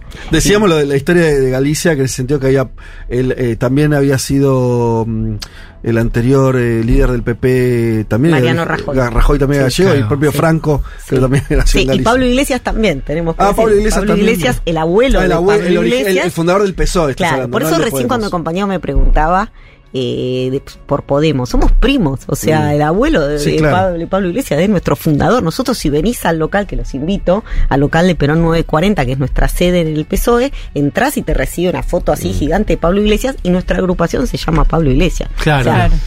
Y bueno, además se llama de, de su abuelo igual que él, ¿no? Claro. Eh, O sea que, nada, eh, Sí. después, en relación a lo que vos planteabas de los gallegos, sí es la comunidad más grande Mm. de- en Argentina, la segunda es eh, Asturias. Ajá. Asturias y después Andalucía. Somos los más. Y bueno, y ya dijeron que si llega a ganar Feijó, que espero que no, eh, eh, va a llamar a elecciones en Galicia porque él es el presidente de la comunidad autónoma y Ah, no puede. tiene que ejercer. llamar a elecciones obligadamente. Sí, va a dejar como un interino y va a llamar a. Entonces en seis meses vamos a estar con, con elecciones gallegas y que vendré a hablar de las elecciones gallegas. Y, y, y, y- y última respecto a esto, ¿se, se siguen referenciando respecto a de qué región o de qué comunidad autónoma eh, vienen? O sea, ¿sigue siendo Sí. fuerte ese origen Sí. más local, además de- de- del Estado español en general? Sí, sí, sí, es muy fuerte. Hay dos cosas ahí que te puedo decir. Una que es muy fuerte a la hora de votar también, porque vos fíjate que los, los españoles y españolas ahora que vamos a votar, no es que vos recibís una boleta con la cara de Pedro como nosotros que votamos directamente al presidente, sino que es un, es un sistema eh, eh, representativo legislativo. Entonces, lo que vos vas a tener es una lista de diputados que vas a votar que dice PSOE y una de senadores que tenés que también eh, que hacerles unas crucecitas. Entonces vos votás representantes del PSOE Mm. que van a votar a Pedro Sánchez. Entonces ya ahí estás votando unos diputados que representan a tu territorio. Claro. Yo, por ejemplo, voto por Galicia. Eso por un lado. Después, en las elecciones eh, autonómicas no se dan siempre en el mismo momento. Por ejemplo, en esta última elección votaron 13 Ujú. entonces, eh, bueno, vos tenés que votar de acuerdo a la, a la comunidad autónoma a la que perteneces. Entonces ya desde ahí, desde lo político Claro. y la elección que haces, tiene una referencia. Después los centros, antes, por ejemplo, venían referentes del partido, hacían campaña por los centros, te estoy hablando del centro gallego, el centro asturiano, el centro, Sí. bueno, todos los centros que se han conformado hace más de 100 años, algunos, y hacían campañas en esos centros, algunos más manejados por la derecha, otros más por, por el socialismo, y se terminaba la campaña, digamos, porque estaba todo concentrado ahí. Hoy la verdad es que muchos de esos referentes han fallecido, gran parte de esos centros, las comisiones directivas, hoy se parecen más a un club que a un centro, digamos, eh, español o identidad, incluso algunos no hay ni españoles. Claro. Entonces, bueno, estamos más dispersos y la, la campaña se torna también con cierta complejidad en ese sentido, ¿no? Para llegar a los españoles y españolas. Claro, igual de todas, de todas formas suena por lo que vas contando que, eh, y en relación también lo pensaba lo que contabas hace un rato de las idas y vueltas con eh, la capacidad de votar de los extranjeros o la facilidad para eso, eh, y quería preguntarte si hay, si, si está relacionada esa reticencia de, del- del, gobierno, capaz más asociado a la derecha, y corregime si me equivoco, a eh, una identidad de la población extranjera más asociada a una tradición latinoamericana como de resistencia o más eh, como de izquierda o, o, o en Anticolonial. Claro, totalmente, totalmente. Sí, puede ser, puede ser. Cuesta más a los doble nacionalidad, porque no tienen eso de haber dejado su tierra o querer participar. O sea, tenés que tener algo, no sé, que te vincule mucho a la realidad española, ¿no? Porque, qué sé yo, aunque no es un trámite muy engorroso, es poner un sobre y mandarlo por correo. Bueno, a veces, viste que el desinterés por la política, sobre todo en los más jóvenes y qué sé yo, está, está instalado, porque también ahí nos viene la pregunta de, bueno, cuán efectiva ha sido la política para resolver los problemas de la vida cotidiana de la gente, ¿no? Entonces, bueno, ahí tenemos también varias cosas que, que revisar, parece en ese sentido, pero bueno, yo creo que, mm, que bueno, que estos dos derechos son concretos, los que acabo de decir, ¿no? La posibilidad de votar y la posibilidad de acceder a la nacionalidad, y me parece que ahí, eh, bueno, te toca de manera directa, ¿no? Te leo algunos mensajes porque la gente estuvo comentando eh, en relación a esta, a, a todo lo que estás contando de, de las elecciones y los, los que viven acá y votan. Mi hija, dice María Alejandra Pérez, gracias a esa ley que hablábamos antes, se está tramitando la ciudad- ciudadanía española. Eh, eh, ¿Qué más tenía por acá? Bueno, eh, soy argentina española, mi hija, hija, nieta, bisnieta, etcétera, de gallegos, siempre he votado. A lo largo de los años siempre ha sido, ha ido cambiando para más fácil o no, dice. Eh, un poco lo que contabas vos. Hola Futurock, la verdad es que yo no iba a votar, eh, me había llevado las cosas, pero cuando escuché esto de que por ahí derogan la ley esta de la ley de nietos o quizás, eh, bueno, cuando mencionaron la noche franquista ahí dije, bueno, hago esto, son 10 minutos, estoy yendo al correo a Ah, depositar mi voto. Mirá, ya, ya ganaste un voto. Vamos, vamos, ya muy ya- bien, muy ya bien. conseguiste un voto, Lorena. Así que ya, ya sirvió esta, esta nota. Eh, bueno, hay varios mensajes en ese sentido, entonces también eh, consultando y eh, mire, se nos dice Joana, hija española, nieta de refugiado del franquismo. Me llegaron las boletas para votar, dice, pero solo para el Senado de eh, Puscoa. Bueno, es una, entiendo que es una palabra en este Debe ser catalán. en- sí, o vasco, O no vasco. sé. Eh, no está para presidencia. No. Bueno, pero es que. eh, no tiene se que- vota con a Que no se presidente. vota como El en presidente lo elige el parlamento. Claro, es un sistema, Sistema parlamentario. parlamentario.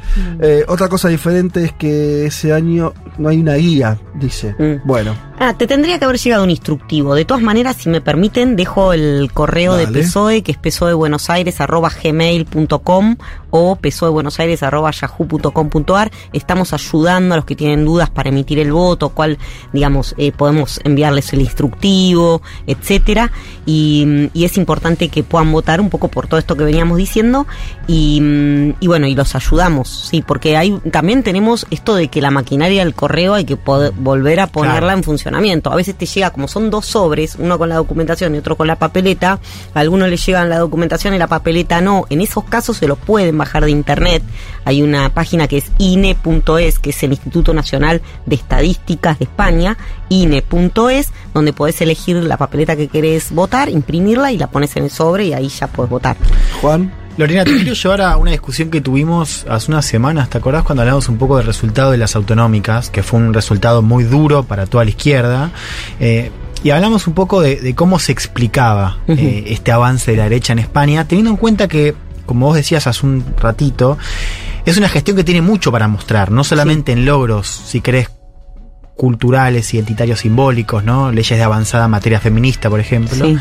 Sino también a nivel económico, vos hablabas de la reforma laboral de Yolanda, se le, se le suma, si querés, el salario, el- la subida del salario mínimo, porque nosotros lo marcamos en un contexto donde a los progresismos que gobiernan se les achaca eh, un avance en el terreno, si querés, postmaterial, pero con pocos resultados económicos. Entonces decíamos, che, ¿qué pasa en España? Porque la economía está bien, y, es- y lo otro también lo tenés, si querés, Sí. la cosa más cultural por izquierda. Entonces, ¿cómo se explica? ¿O es que justamente eso de que Está sea un bueno. gobierno de izquierda ya explica un- No, una no, está, reacción? está- está buenísima esa discusión.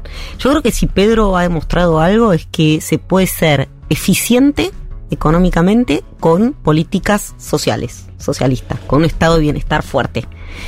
Eh, eso por un lado. Y después, ¿cómo se explica?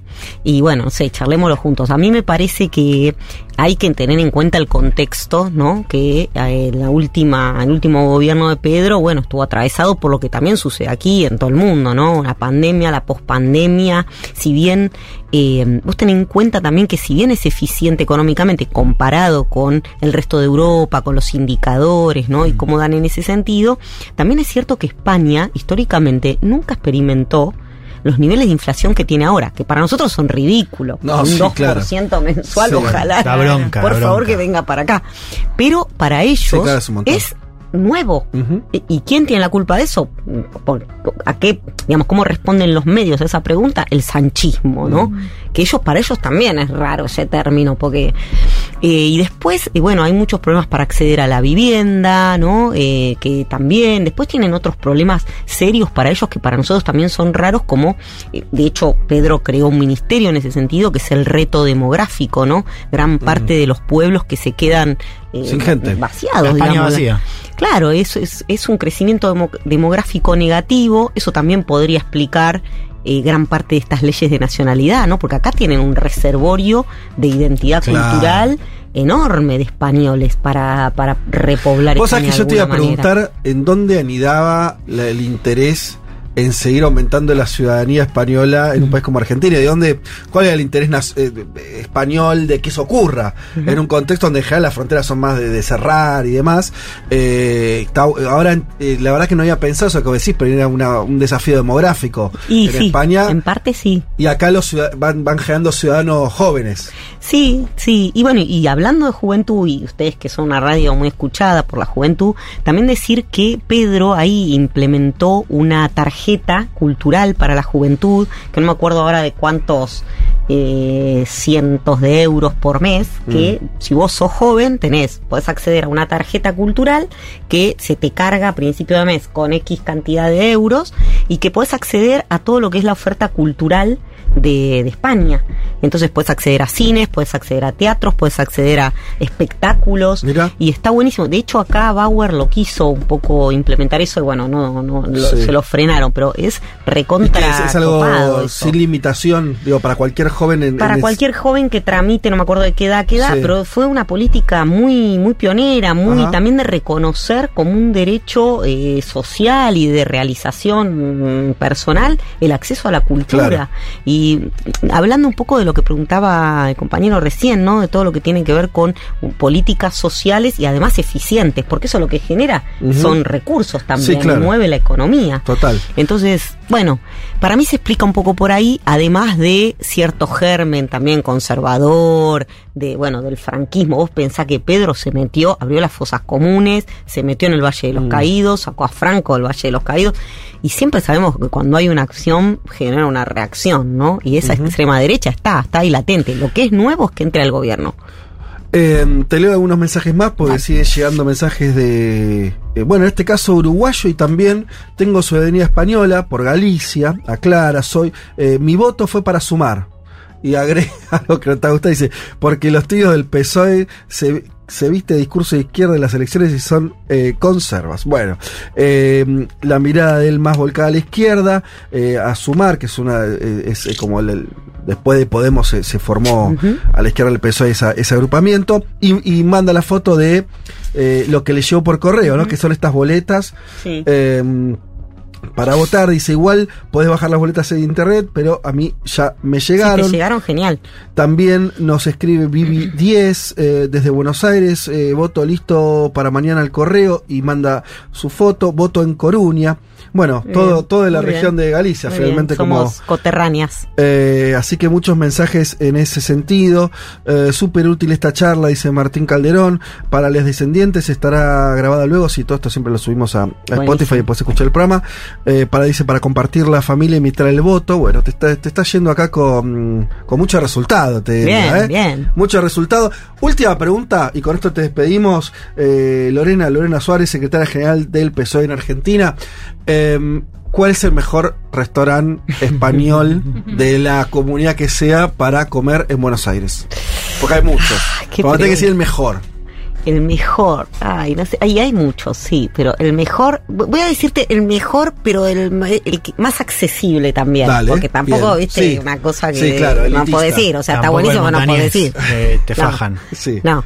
Y a mí me gusta mucho y suelo ir mucho a Miramar. Miramar, y contame Sí. algo de Miramar. El. Sarandí y San Juan. Y te podés comer unas buenas rabas, una buena tortilla española y bueno, paella, arroz. Pero bueno, no quiero no quiero como generar polémica, pero No, yo, no, yo voy una- porque una es accesible, Sí. es- me queda cerca y me gusta todo. No lo conozco. ¿Dónde dijiste que queda? Sarandí, San Juan. Ah, Sarandí San Juan. Bien. Sí. Buenísimo. Muy lindo. Miramar. Miramar. Espectacular. Nos quedamos con, eh, con ese, este, ese consejo para. Porque también, para evitar la cultura, hay que hacerlo sí, haciendo sí, sí. cosas. Obvio. Y comer, si algo tiene España, entre otras muchas cosas, es una. Una gastronomía interesante. Además nos sentimos muy cercanos, todo lo que nombraste. No, el hambre que me dio esto. Sí, la tortilla, ¿no? La tortilla. Me mató, me mató. Qué sí, rico. sí, sí. Bueno, Lorena, te saludamos, te agradecemos Bueno, por la muchísimas visita. gracias por el espacio y bueno, les pido el último esfuercito que hasta el 20 tenemos tiempo de votar, así que a los que nos están escuchando por correo o en urna, el 20 es hasta el 17, a las 17 horas, los demás días hasta las 20, Pero el acérquense a la 20, que embajada. es un día de la semana, Es ¿no? el jueves, el Día del Amigo.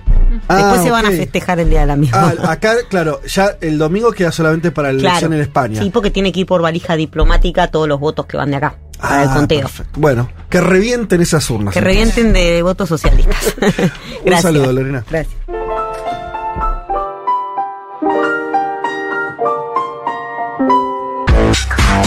Un mundo de sensaciones. Un programa que habla de un montón de países que no son campeones de fútbol. Futurock FM.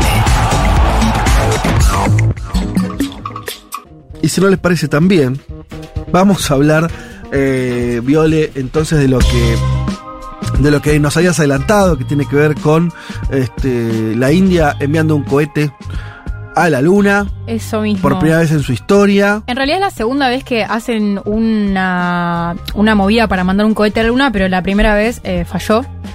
Pero se espera que este lanzamiento eh, que, que, que- que estuvo a cargo de que estuvo organizado por la Organización de Investigación Espacial de la India, el ISRO, eh, bueno, triunfe finalmente y su vehículo Launch Vehicle Mark III eh, llegue efectivamente ¿Cuándo? a, ¿Se eh, a la Luna entre el 23 y el 24 de agosto. El objetivo concretamente es explorar el polo sur de la Luna, lo cual es, también es interesante porque es una parte que nunca fue explorada de la Luna Ah. en ninguna de las operaciones exitosas que sí sucedieron, que fueron nada más Yo que te- las de Estados Unidos, Rusia y China. Yo te iba a preguntar.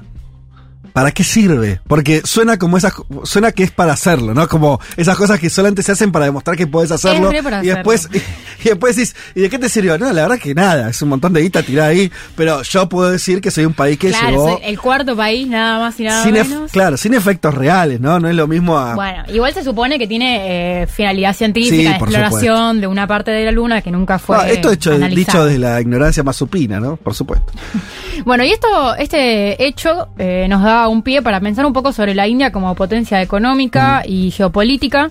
Eh, y a través de su política exterior, hace unas semanas hicimos una columna sobre eh, una el- la condena al principal opositor al gobierno de, Ra- de Narendra Modi, Sí. en el cual ahondábamos un poco de la política partidaria de la India y en este caso eh, vamos a ver la India fronteras para afuera, digamos. Y para eso charlamos con Sabrina Olivera, es abogada y magíster y doctoranda en relaciones internacionales, es especialista en negocios de Asia-Pacífico y exclusivamente de la India y es coordinadora del Grupo Asia del Sur del CARI, del Consejo Argentino para las Relaciones Internacionales, un organismo súper importante para los de relaciones internacionales de acá. Eh, y bueno, en, eh, en vistas de esto, de, este hecho y también de que la India cada vez aparece más en las discusiones eh, geopolíticas y en los grupos como por ejemplo los BRICS o el G20, grupos eh, algunos que comparte con Argentina, otros no, y también porque hay varias notas de bancos estadounidenses y hay una nota especialmente de Goldman Sachs que pronostica que, el cre- que entre el crecimiento de la población, el progreso en tecnología e innovación, India sería la segunda potencia económica mundial para el 2075, después de la China, pero por encima de Estados Unidos. Ajá. Lo cual es muy interesante para pensar... eh, Decirlo de vuelta que me paré con el dato. es Eh, El por- pronóstico. el- sería la segunda potencia económica mundial para 2075. Después de China. Después de China, Dejando a Estados Unidos en un tercer lugar. Exactamente. Ajá. Eh, y, y bueno, a partir de esto eh, pensaba como, bueno, cómo es su política exterior y Mm. cómo se desarrolla, cómo se desempeña como en sus relaciones con otras potencias y le preguntamos esto a Sabrina. Echemos al primer audio. India ha mantenido desde su independencia en 1947 una postura llamada de no alineamiento, es decir, que no se alineaba a las potencias ni a sus aliados. Este no alineamiento, con la apertura económica de la década de los 90, se convierte en un multialineamiento y hoy el canciller lo denomina autonomía estratégica, es decir, que va a desarrollar relaciones internacionales con todos los países, entendiendo las necesidades internas que tiene la propia India y su postura de jugador global. En ese entendimiento es que mantiene vínculos con Estados Unidos, con Europa, con Rusia, con China, porque necesita obtener beneficios de todos los actores. Y como contrapeso en la región asiática, y además la democracia más grande del mundo y los valores compartidos que tiene con algunos países centrales, me refiero a Estados Unidos y con otros de Europa, es apoyada precisamente por estos bloques y estos grupos. Eh, de todos modos, eh, India es miembro de estrategias conjuntas con, con Estados Unidos y con Francia, específicamente en, en, digamos, en múltiples materias, ¿no? Como en defensa, en materia comercial, en acuerdos políticos, etcétera. Bueno, ahí tenemos una India que va del no alineamiento a la autonomía estratégica, que para mí es la forma linda de decir no quedarse pegado a nadie en ningún momento. Desde primero, desde un lugar de yo no sigo ningún ningún líder y ahora es decir, bueno, en realidad me sirve eh, negociar por acá, negociar por allá, pero no tengo un mejor a mí, potencia mundial al cual tengo que obedecer o al cual eh, desarrollar una dependencia, aunque sea en lo político lo geopolítico. Eh, pero sí hay una cuestión que nos, da vueltas en la cabeza que tiene que ver con que una India de estas proporciones también juega como actor regional de mucho peso, pero comparte esa, ese liderazgo regional con, bueno, con la China. Entonces, también para entender un poco la política exterior de India, necesitamos entender cómo se lleva con la China, y esto también le preguntamos a Sabrina, así que escuchemos el segundo audio. En efecto, hoy hablamos de la región del Indo-Pacífico. India superó a China en términos de población, pero sin embargo no puede competir con ella en materia de recursos, ni militares ni económicos. China, en efecto, la supera ampliamente. Existe la competencia lógica en la región de ambos actores de tremenda significancia, que por supuesto están insertas en una puja de poder, aunque comparten espacios multilaterales, ¿no? Como la Organización de Cooperación de Shanghái, los BRICS, la ONU, la OMC, entre otros.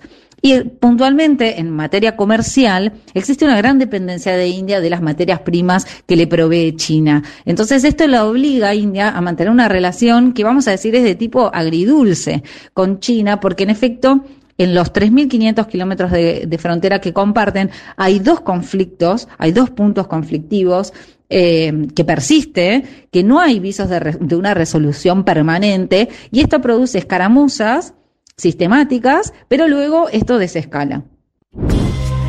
Claro, hablábamos, hablaba Sabrina de las diferentes instancias que se comparten y a través las diferentes rispideces que genera esa dependencia económica aún latente de India, eh, digamos, a través de los recursos naturales que necesita de la China. Y, y bueno, esto- estos puntos también nos sirven para pensar cómo el modelo de explotación de recursos naturales versus el modelo de industrialización tiene eh, unos híbridos muy complejos en otras regiones en donde no es tan clara esa división como capaz a veces la pensamos con América Latina y Europa. Eh, y entonces empieza a, digamos, dialogar un- una potencia y, un país de, de- que, que es una potencia en ascenso, pero que históricamente no tuvo tanta relevancia en el mundo, como eh, bueno romper con esas con esas dicotomías de bueno yo voy a aportar la materia prima porque no tengo industria porque no tengo tecnología y en cambio sí tenemos una India que tiene tecnología que tiene industria pero que a su vez eh, también tiene gran un gran porcentaje de la población en la industria agropecuaria. Eh, pero bueno sí de todas maneras estas proyecciones que hablábamos antes como la de Goldman Sachs prevén que la India va a ir reduciendo esa dependencia de los recursos naturales de China eh, y en el a través del tiempo va, va a ir aumentando su, su, independencia en términos eh, de recursos. Es interesante porque eh, como que me parece lo que vamos a hacer en los próximos años con India como ejemplo. Eh, vos tenés a China, ¿no? Que es un país que se industrializa tarde y donde creo que ya es evidente, parte del asunto es que lograron ser muy eficientes a partir de, cuando digo muy eficientes es eh, eh, generar un desarrollo económico acelerado a partir de una unidad política muy fuerte, de una unidad... eh, me refiero a, tener una dirección política clara con el Partido Comunista y demás, ¿no? Enfilaron y lograron hacer algo muy difícil que pasar de ser un país atrasado, un país ultra desarrollado, tanto que él está disputando eh, la primacía a Estados Unidos desde hace un tiempo. Y con India me parece que vamos a ver otro ensayo, que es un país de características similares, entre comillas, a China, por lo menos en términos poblacionales, una gran potencia poblacional, un territorio muy vasto, pero sin ese modelo político. Con un mode- modelo político que habrá que ver cómo lo van configurando, pero evidentemente es un, eh, un sis- un sistema capitalista, un, eh, hay competencia electoral, hay disputas políticas y demás, ¿no? Un país con esas características puede hacer el mismo camino de China, Eh, que no lo sabemos, digo, pero me parece que por ahí va a pasar una, una- un, un dato un dato importante para a, a la hora de ver el futuro. Digo, ¿cómo va a planificar? Porque uno de los problemas, yo soy una cuenta de un chino, eh, creo que es una china, por lo menos digo, no sé quién está atrás, pero soy más del gobierno, ¿no? No, no importa, pero que se la pasa eh, comparando a China con India y toda la tesis es, sí, India tiene mucha población, pero todo el resto ni se compara, digo, es un, un, eh, un león con pies de, un gigante con pies de barro, ¿no? Como tiene una cantidad de pobreza, de exclusión, de quilombos internos, eh, y eso, un poco la tesis de esta cuenta china es, no van a poder. Claro. Por lo menos co- con, estas bases. No, no van a poder convertirse en un. O sea, de peso es un- lo va a tener porque es India. Siempre lo tuvo, lo, lo va a seguir teniendo. Pero de convertirse en una potencia, ¿no? Eh, nada. eh, Total. Y no, y esto también es interesante de pensar a través de cuáles son las industrias que están en ascenso en la China y también que todavía es una China que es mayoritariamente agropecuaria en Claro, términos de su población. claro. Y en eso tenemos el tercer audio de Sabrina eh, que nos cuenta cuáles son las industrias que hacen al PBI de la India. Escuchamos. Hay varios sectores que son muy importantes en la economía de India. Eh, en, en primer lugar, debemos mencionar el sector agropecuario, que representa el 60% de la población, pero en términos de PBI solo aporta un 15%, lo cual ahí hay una gran problemática porque es mucha gente para tan poco aporte. Eh, también el sector de servicios es sumamente interesante eh, e importante para la economía de India, particularmente lo que es tecnologías de la información y de la comunicación. Hay dos hubs muy importantes en India, uno en Bengaluru y otro en Hyderabad, con los headquarters de las empresas más importantes de tecnología. Y ahí hay un impacto con la diáspora. Eh, si nosotros vemos los CEOs de las empresas de tecnología más importantes del mundo, son de la comunidad india y la comunidad india en el mundo es responsable de las remesas y las remesas es una fuente principal en la economía de India. De hecho, es el país que recibe más remesas del mundo. Eh, y, y digo, esta diáspora incluso también tiene mucha predominancia en términos políticos, ¿no? Rishi Sunak, Kamala Harris, ellos también son de la comunidad india. Y hay otros sectores también sumamente significativos, ¿no? Como la farmacéutica. India es productor de genéricos. Eh, antes de la pandemia, el 50% de las vacunas que circulaban venían de India. Hoy también el real estate. Hay una infinidad de construcciones en marcha. Es un país con, con unas tasas de crecimiento altas en las últimas décadas, con, con una de las economías más crecientes, eh, con una clase media muy consumista y mucha población joven como mano de obra.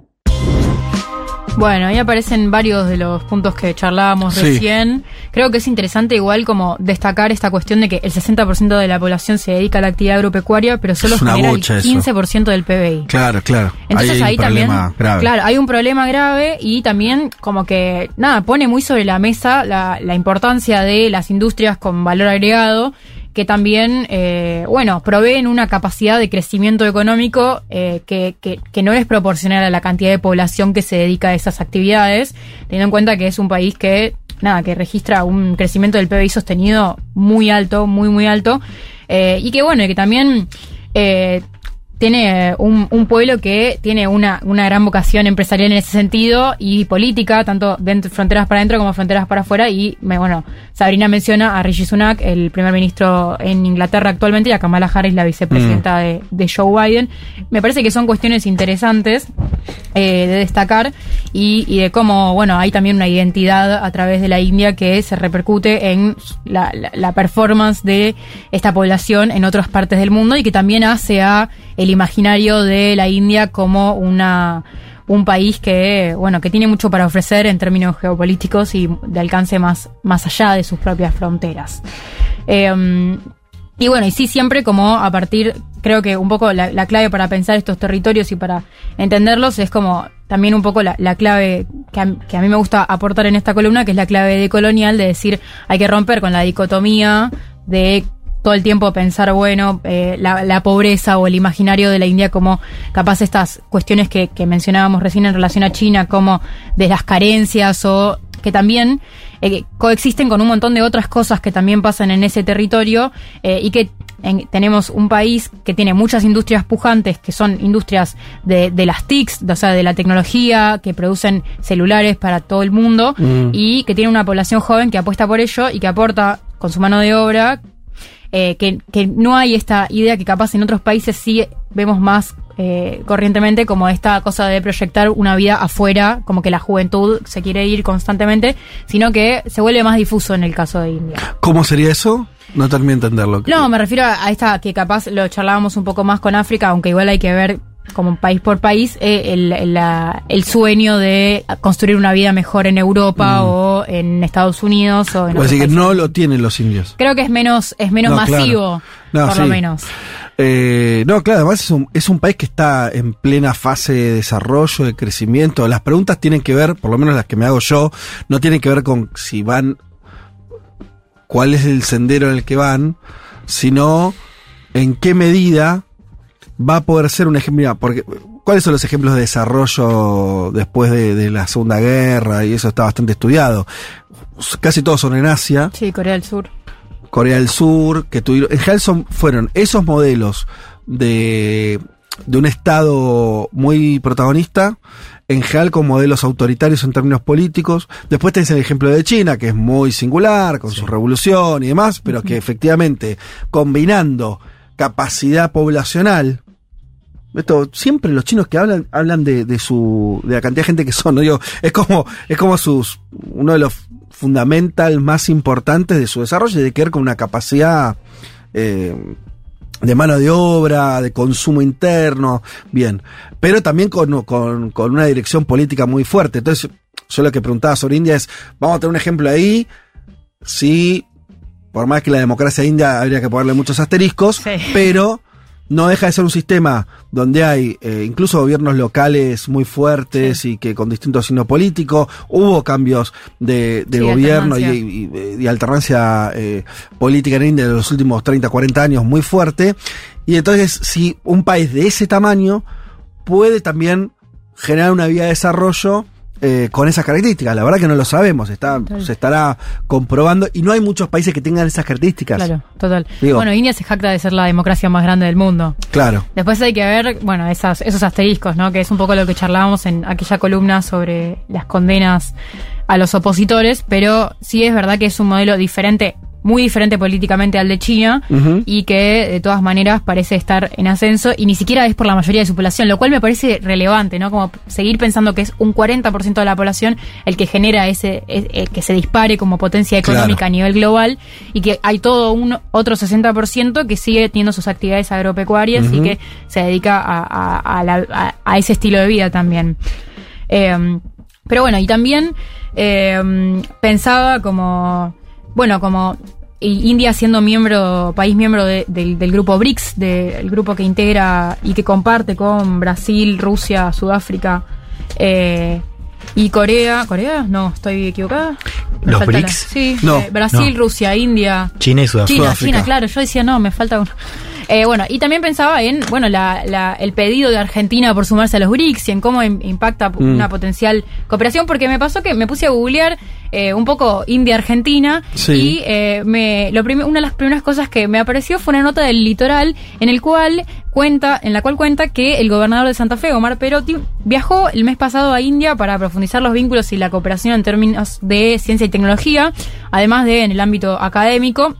Eh, y, y bueno, y me enteré en, en esa nota y después profundizando un poco más esa investigación, que eh, la India es el principal socio comercial de Santa Fe, digamos, si, Mirá. si cortáramos el comercio Sí. de Santa Fe, Sí. eh, la India importa más del 40% de las producciones que hace Santa Fe para Ah, porque creo que es donde es, eh, creo que es el lugar donde van sobre todo los, el aceite de soja. Claro, claro. Ese producto en particular lo compran mucho en India y seguramente Santa Fe es, eh, exporta eso sobre todo. Total, y, y bueno, eso me pareció como interesante también porque los, los, los puntos de, de cooperación que Perotti anuncia como que quiere profundizar tienen que ver con estas industrias eh, muy avanzadas en términos tecnológicos y de eh, desarrollo de, de tecnologías muy, eh, digamos, complejas, que, está, que, que suena como mínimo interesante pensar que las podamos negociar con otros países que no sean Europa, Mm. Estados Unidos, incluso la China.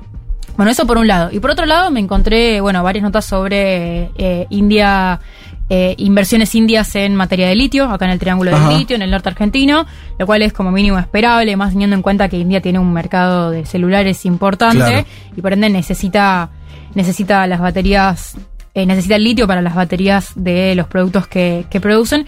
Y en este sentido también le preguntamos a Sabrina, como última, última pregunta, cuáles eran las posibilidades de acuerdos de litio con Argentina. En efecto, existe ya un convenio de explotación entre el consorcio indio Kabil y la empresa Jugenia Gemse. Eh, lo que le pasa a India es que está buscando también en estos momentos acercarse a la provincia de Catamarca. India necesita del litio, básicamente por las baterías eléctricas de los eh, vehículos eléctricos. Además, es el mercado más importante de celulares, con lo cual las baterías de los celulares necesitan también de este recurso. Los paneles solares, lo mismo. Eh, en efecto, India es- eh, está muy golpeada por el cambio climático y está en una búsqueda ferviente de fuentes de energía renovables. Eso es absolutamente entendible. De todos modos, acaba de encontrar una reserva en la región de Kashmir de litio eh, la estaría ubicando como séptima reserva del mundo, lo cual es sumamente significativo, pero hay, todavía resta saber la factibilidad en cuanto a su explotación, ¿no? Pero si esto ocurre, puede que esto impacte entonces en lo que requiere de Argentina, lo que necesita de Argentina. Con relación a los BRICS, a mí lo que me parece interesante resaltar es que Argentina comparte los intereses de los países que aglutina los BRICS, eh, además hay una potencialidad económica, eh, Argentina necesita eh, cierto apoyo en lo que es el préstamo del FMI, en- bueno, todo lo que tiene que ver con la nueva infraestructura financiera. Argentina necesita y quiere exportar eh, más, adquirir divisas y bueno, los BRICS eh, serían un espacio también como exportador de commodities para favorecerse en, en este sentido. Bueno, como, como escuchábamos, la inversión de este país en nuestras provincias norteñas ya es un hecho y parece ser inminente su profundización, por lo menos hasta que se confirme el potencial de explotación de esta reserva de litio que mencionaba Sabrina en la región de Kashmir, en India, que de todas maneras igual se descubra o no, a mí me parece que la inversión en la, en la región del Triángulo del Litio va a ser una constante para los países y sobre todo para los países con economías grandes. Eh, y bueno, ya como a modo de, conclusión, creo que lo interesante de todo esto, pensándolo como, eh, como la identidad de India como potencia geopolítica, incluso con, en, relación a nuestra a nuestra potencial cooperación con ellos o, o a través de los BRICS o a través de una manera más bilateral, tiene que ver con que bueno, es una potencia económica que quizás podríamos decir que se está haciendo de abajo. Me, me parece que eso es un poco lo que nos deja y que parece compartir algunos valores clave como eh, esto que un poquito menciona Sarina en el audio, pero que tiene que ver con la, el cuestionamiento a un modelo financiero internacional que es el que los países del sur global que están atacados por la deuda y por eh, condiciones políticas de los grandes organismos de crédito internacionales, eh, bueno, eh, queremos cuestionar y queremos reconfigurar porque, eh, porque bueno, no- nos, parece que, que ataca directamente posibilidades de desarrollo, de crecimiento para nuestros países y en este sentido siempre está bueno tener como grandes economías con las que compartamos valores para que hagan peso en negociaciones internacionales, en foros diplomáticos, etcétera, etcétera. Bueno, muy bien, Viole, ese pantallazo muy interesante sobre la India con la excusa del envío entonces próximamente a aterrizar en agosto. En agosto. En agosto está aterrizando o no, veremos. porque también esa cosa puede salir mal. Sí, pero parece que está todo bien. Dice, cuando yo Ya está llegando, ¿ya salió? Ya salió, Bien. las proyecciones dan todo bien y dicen que como el primer intento falló, como que hicieron un modelo y una operación toda basada en los posibles errores, como una, una operación pesimista. Bien, que Entonces, llegue sí o sí. esta. Pareciera que va a llegar. La expedición Veremos. entonces a la luna. ¿A dónde va el valle? Al polo, ah, al polo sur, al polo de, la sur luna. de la luna. Bien, lugar todavía inexplorado. Ahí van entonces la misión India, no tripulada. No puedo. ¿Cuándo va a venir la misión tripulada de vuelta a la- de el país que sea? Yo estoy esperando que vuelvan la- las personitas a la luna. Y sí, pues si Así no va a ser el- Elon Musk y el otro. No, no, no. Y el pelado de No, que sea Amazon. un gobierno, que sea algo serio. Eh, se llama em, Que sean astronautas, boludo. Jeff Bezos. Jeff Bezos. No, que sean astronautas, déjame joder. No, creo que eso hay que impedirlo. Yo creo que hay que ver qué, está más Seguramente cerca. están tratando de hacerlo. Si hicieran primero unos millonarios, de- de- Y bueno, por cómo viene la mano, los chinos que van a en mandar a cualquier momento alguien. le mandan las cenizas a la luna. Dios mío, bueno. Ah, ahí está. Entonces, eh, por ahí, por acá pasó entonces la columna de Viole Weber. Ya venimos. Un mundo de sensaciones. Un programa donde la culpa de los males de la humanidad siempre la tienen los otros. Futurock FM.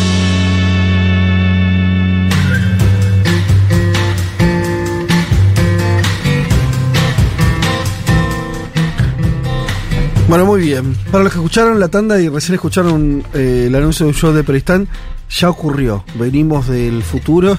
Decimos, eso ya ocurrió. Eh, bien. Dicho esto, nos vamos rápidamente a la canción del mundo, pero esta vez no va a ser. No voy a ser yo quien voy a leer la carta de Pablo 30, sino va a ser nuestra productora Maini Golom. Adelante. Buenas. Bueno, tomando un poco la posta de Pablito 30, nos vamos a subir al complejo panorama internacional usando como puntapié el ingreso de Suecia a la OTAN. Lo que nos dice Pablito es que este volantazo con Suecia nos hace recordar el videoclip de la banda nacida en la ciudad de Jönköping de ese país. Hablamos de My Favorite Game de The Cardigans. El video musical dirigido por Jonas Ackerland fue bastante polémico. En él se podía ver a Nina Persson conduciendo un automóvil descapotable, Ajá. al cual se le puso una piedra en los pedales para que no se parara en una carretera del desierto. No. En esa aventura, el automóvil arrasa con todo lo que se le cruzaba por delante. Es un video que tiene tres versiones. En dos de ellos, Nina acaba el video muriendo de manera diferente en ambos. Y en otro, en el tercero, la aventura de la cantante es más tranquila, dice, ya que no se le cruza ningún automóvil. Claro. Esta última versión la hicieron para los países que consideraban que era demasiado violenta eh, el final del videoclip. Mira, se mandaron versiones distintas para públicos distintos. Lo que debe haber costado hacer esa la producción de eso. Y sí. Pero bueno. Después de este álbum, los miembros del grupo prácticamente se separaron. Ajá. Empezaron a sacar cada uno discos por su cuenta y se juntaron nuevamente en el año 2003 para lanzar un nuevo álbum, Long Gone Before Daylight, el cual no alcanzó el éxito deseado. Bueno. Dice Nina sobre la industria musical. Aunque ya no tanto, entre los 90 y los primeros 2000, a las mujeres de la música se nos exigían cosas diferentes. ¿Te acuerdas de lo que pasó con Gwen Stefani? No pararon hasta que dejó No Doubt. Pues eso es lo que querían de mí, que hiciera entrevistas por mi cuenta, que apareciera sola en las portadas de las Mm. revistas. Era más fácil vender que Peter, que era guitarrista y compositor Sí. de The Cardigans, que era el genio musical, y yo la prescriptora de estilo de vida, moda, belleza, y de paso convertirme en un objeto sexual. Bien. Lo que sucedía en la industria de la música. Cerrando con lo que empezamos esta sección, Nina también se refirió a lo que está pasando diciendo, hay que parar a Putin, no sé cuándo acabará esta guerra. Quizás si lo supiera me presentaría presidenta en lugar de estar cantando. Vamos a escuchar entonces este hit de la música de los 90, My Favorite Game.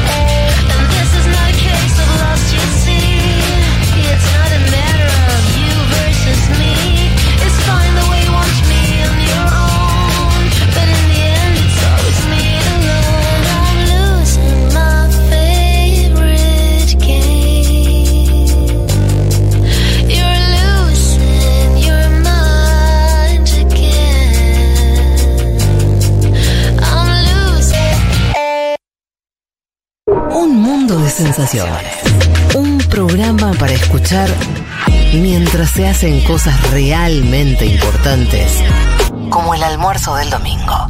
Futurock FM.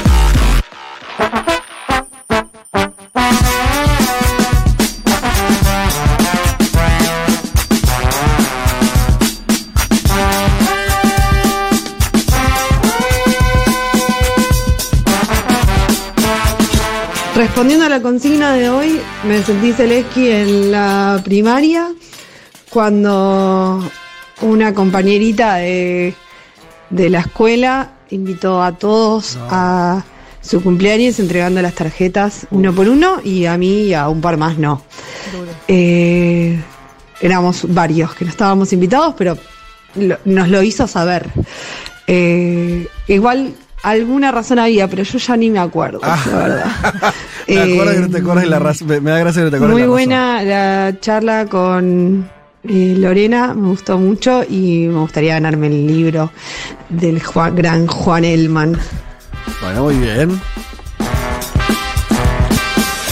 Em, ¿Por dónde seguimos? Sigan mandando sus audios, sus mensajes, les recuerdo, al 1140 66 000, nuestro WhatsApp. También nos pueden escribir a la publicación de Instagram y eh, competir por eh, los dos ejemplares que estamos regalando de nada, como antes, hacia dónde va Chile, de Elman, de Juan Elman. Eh, tengo que anunciar también que mañana lunes a las 8 de la noche, a las 20 horas, va a haber otro teletrash. Creo que es el segundo ya.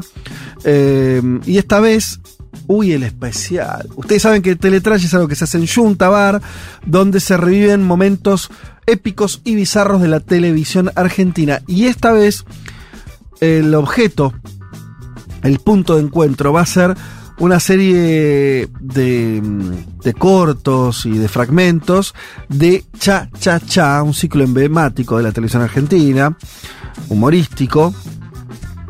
Eh, parte de mi juventud la pasé viendo Cha Cha Cha, varias horas. Eh, bueno, Alfredo Casero era el líder de ese, de ese grupo, también había muchos otros grandes Sí, humoristas, Capusotto y más, bueno. Eh, una compilación imperdible de los mejores momentos de un clásico del humor de los 90, editado especialmente para la ocasión por arroba gitanacine, quien lleva adelante este ciclo.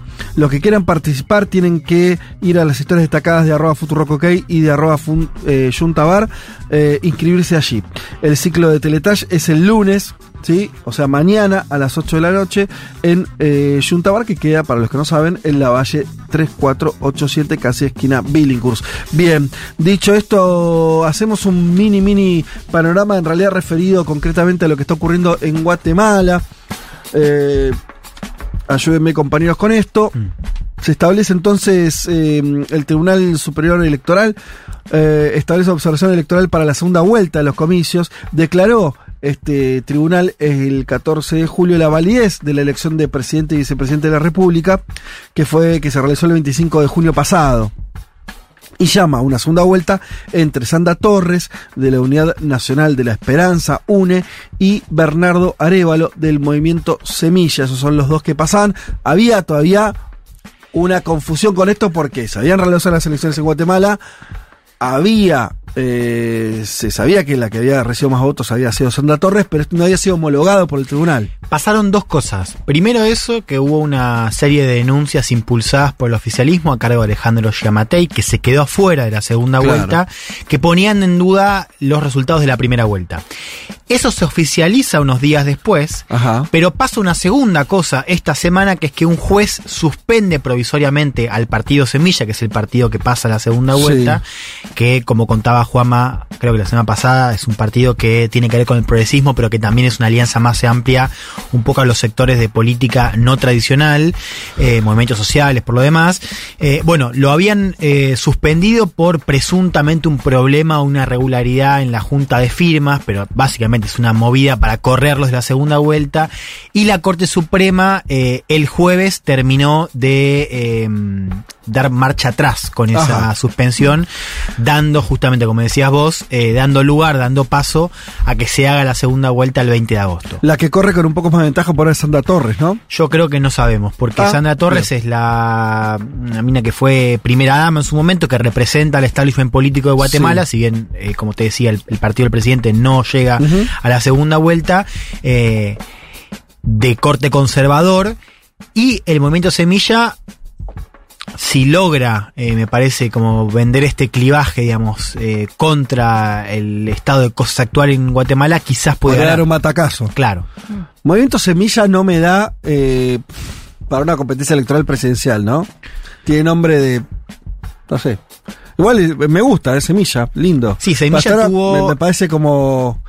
Autos de box el nombre para un partido. Mm. Había político. otros candidatos que fueron descalificados al comienzo de la contienda. Quedó eh, Bernardo Arevalo, que es hijo de un histórico dirigente de Guatemala. Eh, fue exiliado, de hecho. Eh, y bueno, él tiene bastante, bastante chance, porque de hecho los sondeos previos a la elección de primera vuelta lo daban a Semilla, eh, creo que en el octavo o décimo lugar, o sea, muy, Muy detrás. lejos. Ya dieron el batacazo Claro. en la primera vuelta.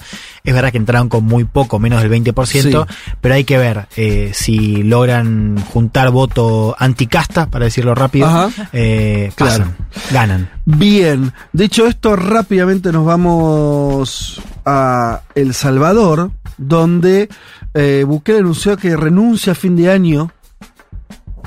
Chan.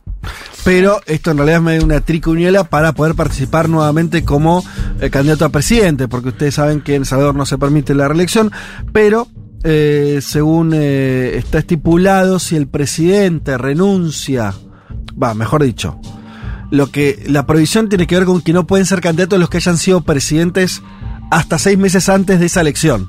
Ese es un poco el requisito Qué que, trucazo. que es muy extraño. Sí. Entonces lo que hace Bukele es renuncia, deja a alguien durante esos seis meses y entonces está habilitado para participar en las elecciones que está descontadísimo que la va a ganar porque tiene una aprobación altísima. Sí, el 4 de febrero son las elecciones, con lo cual serían, no serían, serían menos de seis meses que estuve, que estaba fuera. Porque la elección es el 4 de febrero de 2024. Y Eh, a ver, 4 de febrero, o sea, tenés para atrás, haciendo enero, diciembre, noviembre, octubre, septiembre, agosto. Si renuncian a agosto son seis meses. No sé cuándo va a renunciar. Claro. Ah, claro, exacto. Tiene que ser antes de. eh, claro, no puede ser a fin de año. No, no, tiene que ser antes. ser en Tiene que agosto. ser ahora. Hay que ver porque hay una pregunta interesante, porque no hay nadie parecido a Bukele hoy. De hecho, Bukele se encargó que cualquier persona que le pueda hacer sombra políticamente eh, se desarticule, con lo cual digo, ¿Quién es su hoy no hay una figura capaz de, mm, de replicar. Igual, claro, como decís vos, es una cosa más testimonial porque Bukele se va a presentar y va a ganar con amplio margen, ¿no? Sí. Em, bien, sí, esa, bueno, sí, eh, tiene que ver con eso.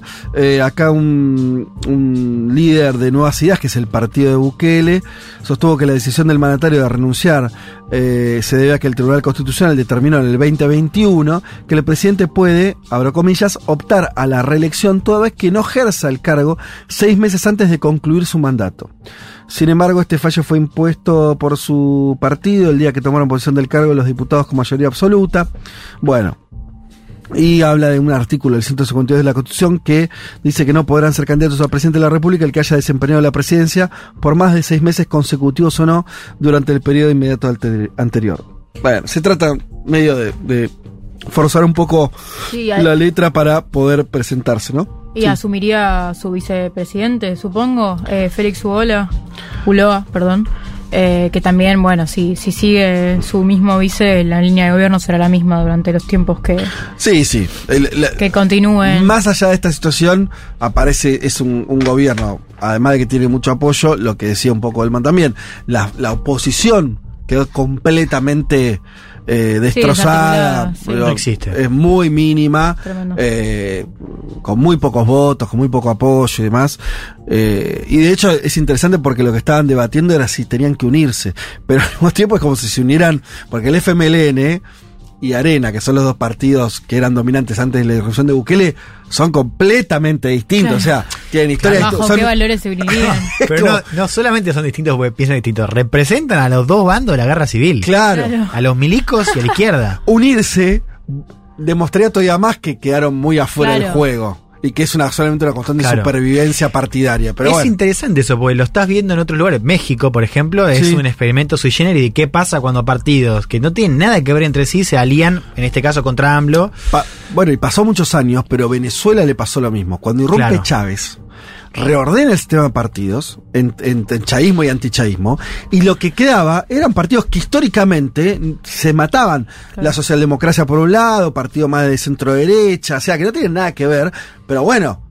Eh, la necesidad de, aunque, aunque sea juntar tres diputados, los hicieron empezar a unirse y, y empezaron a hacer coaliciones que llegan hasta el día de hoy. Bueno, pasó mucho tiempo, pero un poco exactamente fue lo mismo que ocurrió. Eh, sí, es, es, algo casi inevitable en algún punto. Bien, eh, hasta acá entonces lo que teníamos para comentar de las últimas noticias referidas a América Latina. Yo le voy a pedir a la productora que después de este separador ingrese al estudio y efectivamente nos cuente quiénes son los ganadores eh, de la consigna de cuál fue tu momento Zelensky, o sea, cuál fue tu momento en que quedaste eh, medio afuera, aún después de haber sentido que estabas por ser parte de algo. Los ganadores se van a llevar, eh, decimos una vez más, el libro de Juan Elman, Nada será como antes. Un mundo de sensaciones. Un programa hecho desde Occidente. Un poco en contra de Occidente. Y otro poco a favor de Occidente. Según Futurock FM.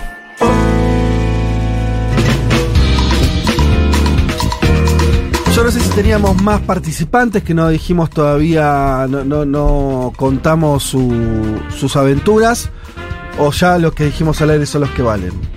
Ahí creo que los dos salieron al aire. Eh, la primera no vamos a decir el nombre, porque pidió específicamente. Uy, qué bien. no me imagino- me quién es. Eh, porque yo hay que respetarlo. Sí, yo pregunté si se bien. podía decir, lo tenemos, pero no lo vamos a decir.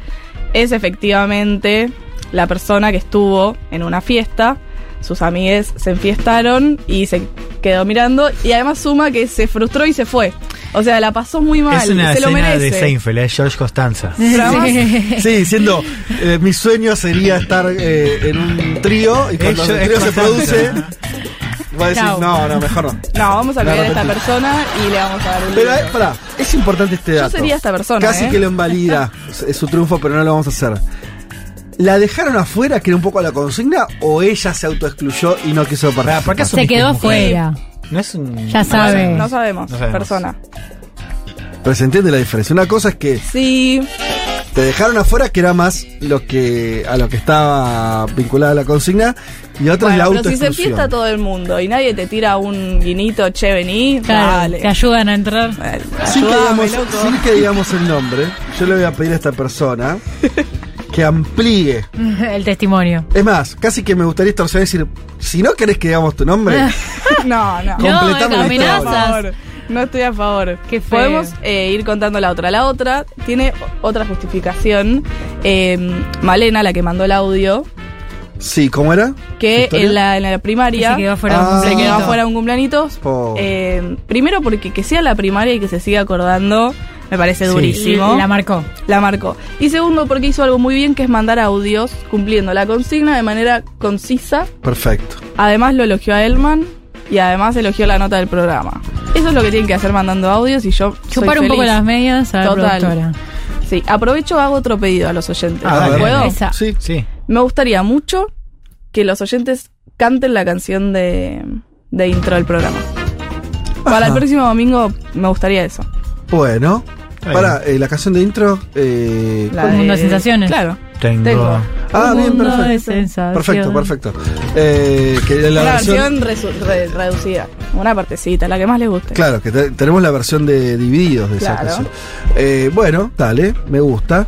Eh, Mientras tanto. mo- ¿Tenemos la ampliación eh, de la, de la, está- está de la declaración o no? Está escribiendo. A ver. Acá. Nadie se me acercó ni me invitó. O sea, me dejaron afuera. Sí, si se están enfiestando todos. No, es Ay, verdad. Durísimo es- eso. Para Ay. mí te dejaron afuera. No, está bien. Lo bueno, sí. lo bueno es que, que entonces. Lo legitima. eh, claro, Claro, está se bien, gana el libro. eh, Se gana el Perfecto. libro. El Bien bar, ganado el libro. el En bar regla. chequeó y. Ahora, también para los que están eh, eh, infestados, que, que, qué incomodidad también. ¿Cómo es eso? No, no estaban incómodos los que estaban enfiestados. Pero a ella, Ya le, está, ella está. le invitaron y después la desinvitan. No, tenemos muchas dudas que no serán ¿En qué, resueltas. contexto, ¿En qué contexto sucede el enfiestamiento?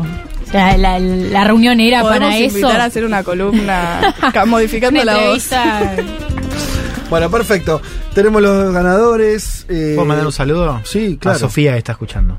Oh. Bueno, ¿por qué? ah? Me, man- me dijo que le mando un beso y le voy a mandar un beso. ¿Tu novia? Sí.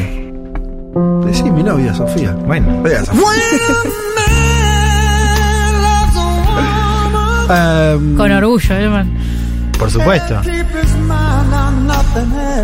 Mandémosle un saludo a Juan Monelcar que está en recuperación. Sí, a. Esperemos que el domingo. ¿Y a Juan viene- Tomala o no? Y a Tomala que ¿Qué está le pasó a Tomala? descansando. Ah.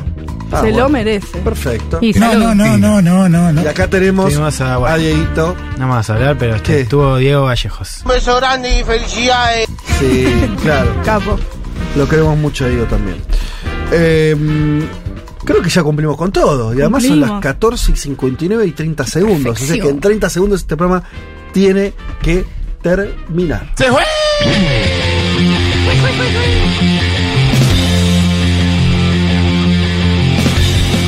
Eh, señoras y señores, eh, muchas tardes y buenas gracias. Muy bien, se termina entonces. ¿Alguno más quiere enviar un saludo o algo? ¿No? ¿Nadie? ¿Listo? ¿No? Eh, yo estoy contento porque me voy a buscar a mi hija que estuvo al cuidado de sus eh, abuelos, así que la voy a ver en unos minutos nada más. Eh, para todos ustedes nos recontamos el domingo que viene a las 12 del mediodía. Tengan un buen domingo. Abríguense, está fresco todavía, por lo menos en las inmediaciones de esta emisora. Eh, y nada, sean felices, coman perdices. Nos reencontramos el domingo que viene. Tengan una buena semana. Chau.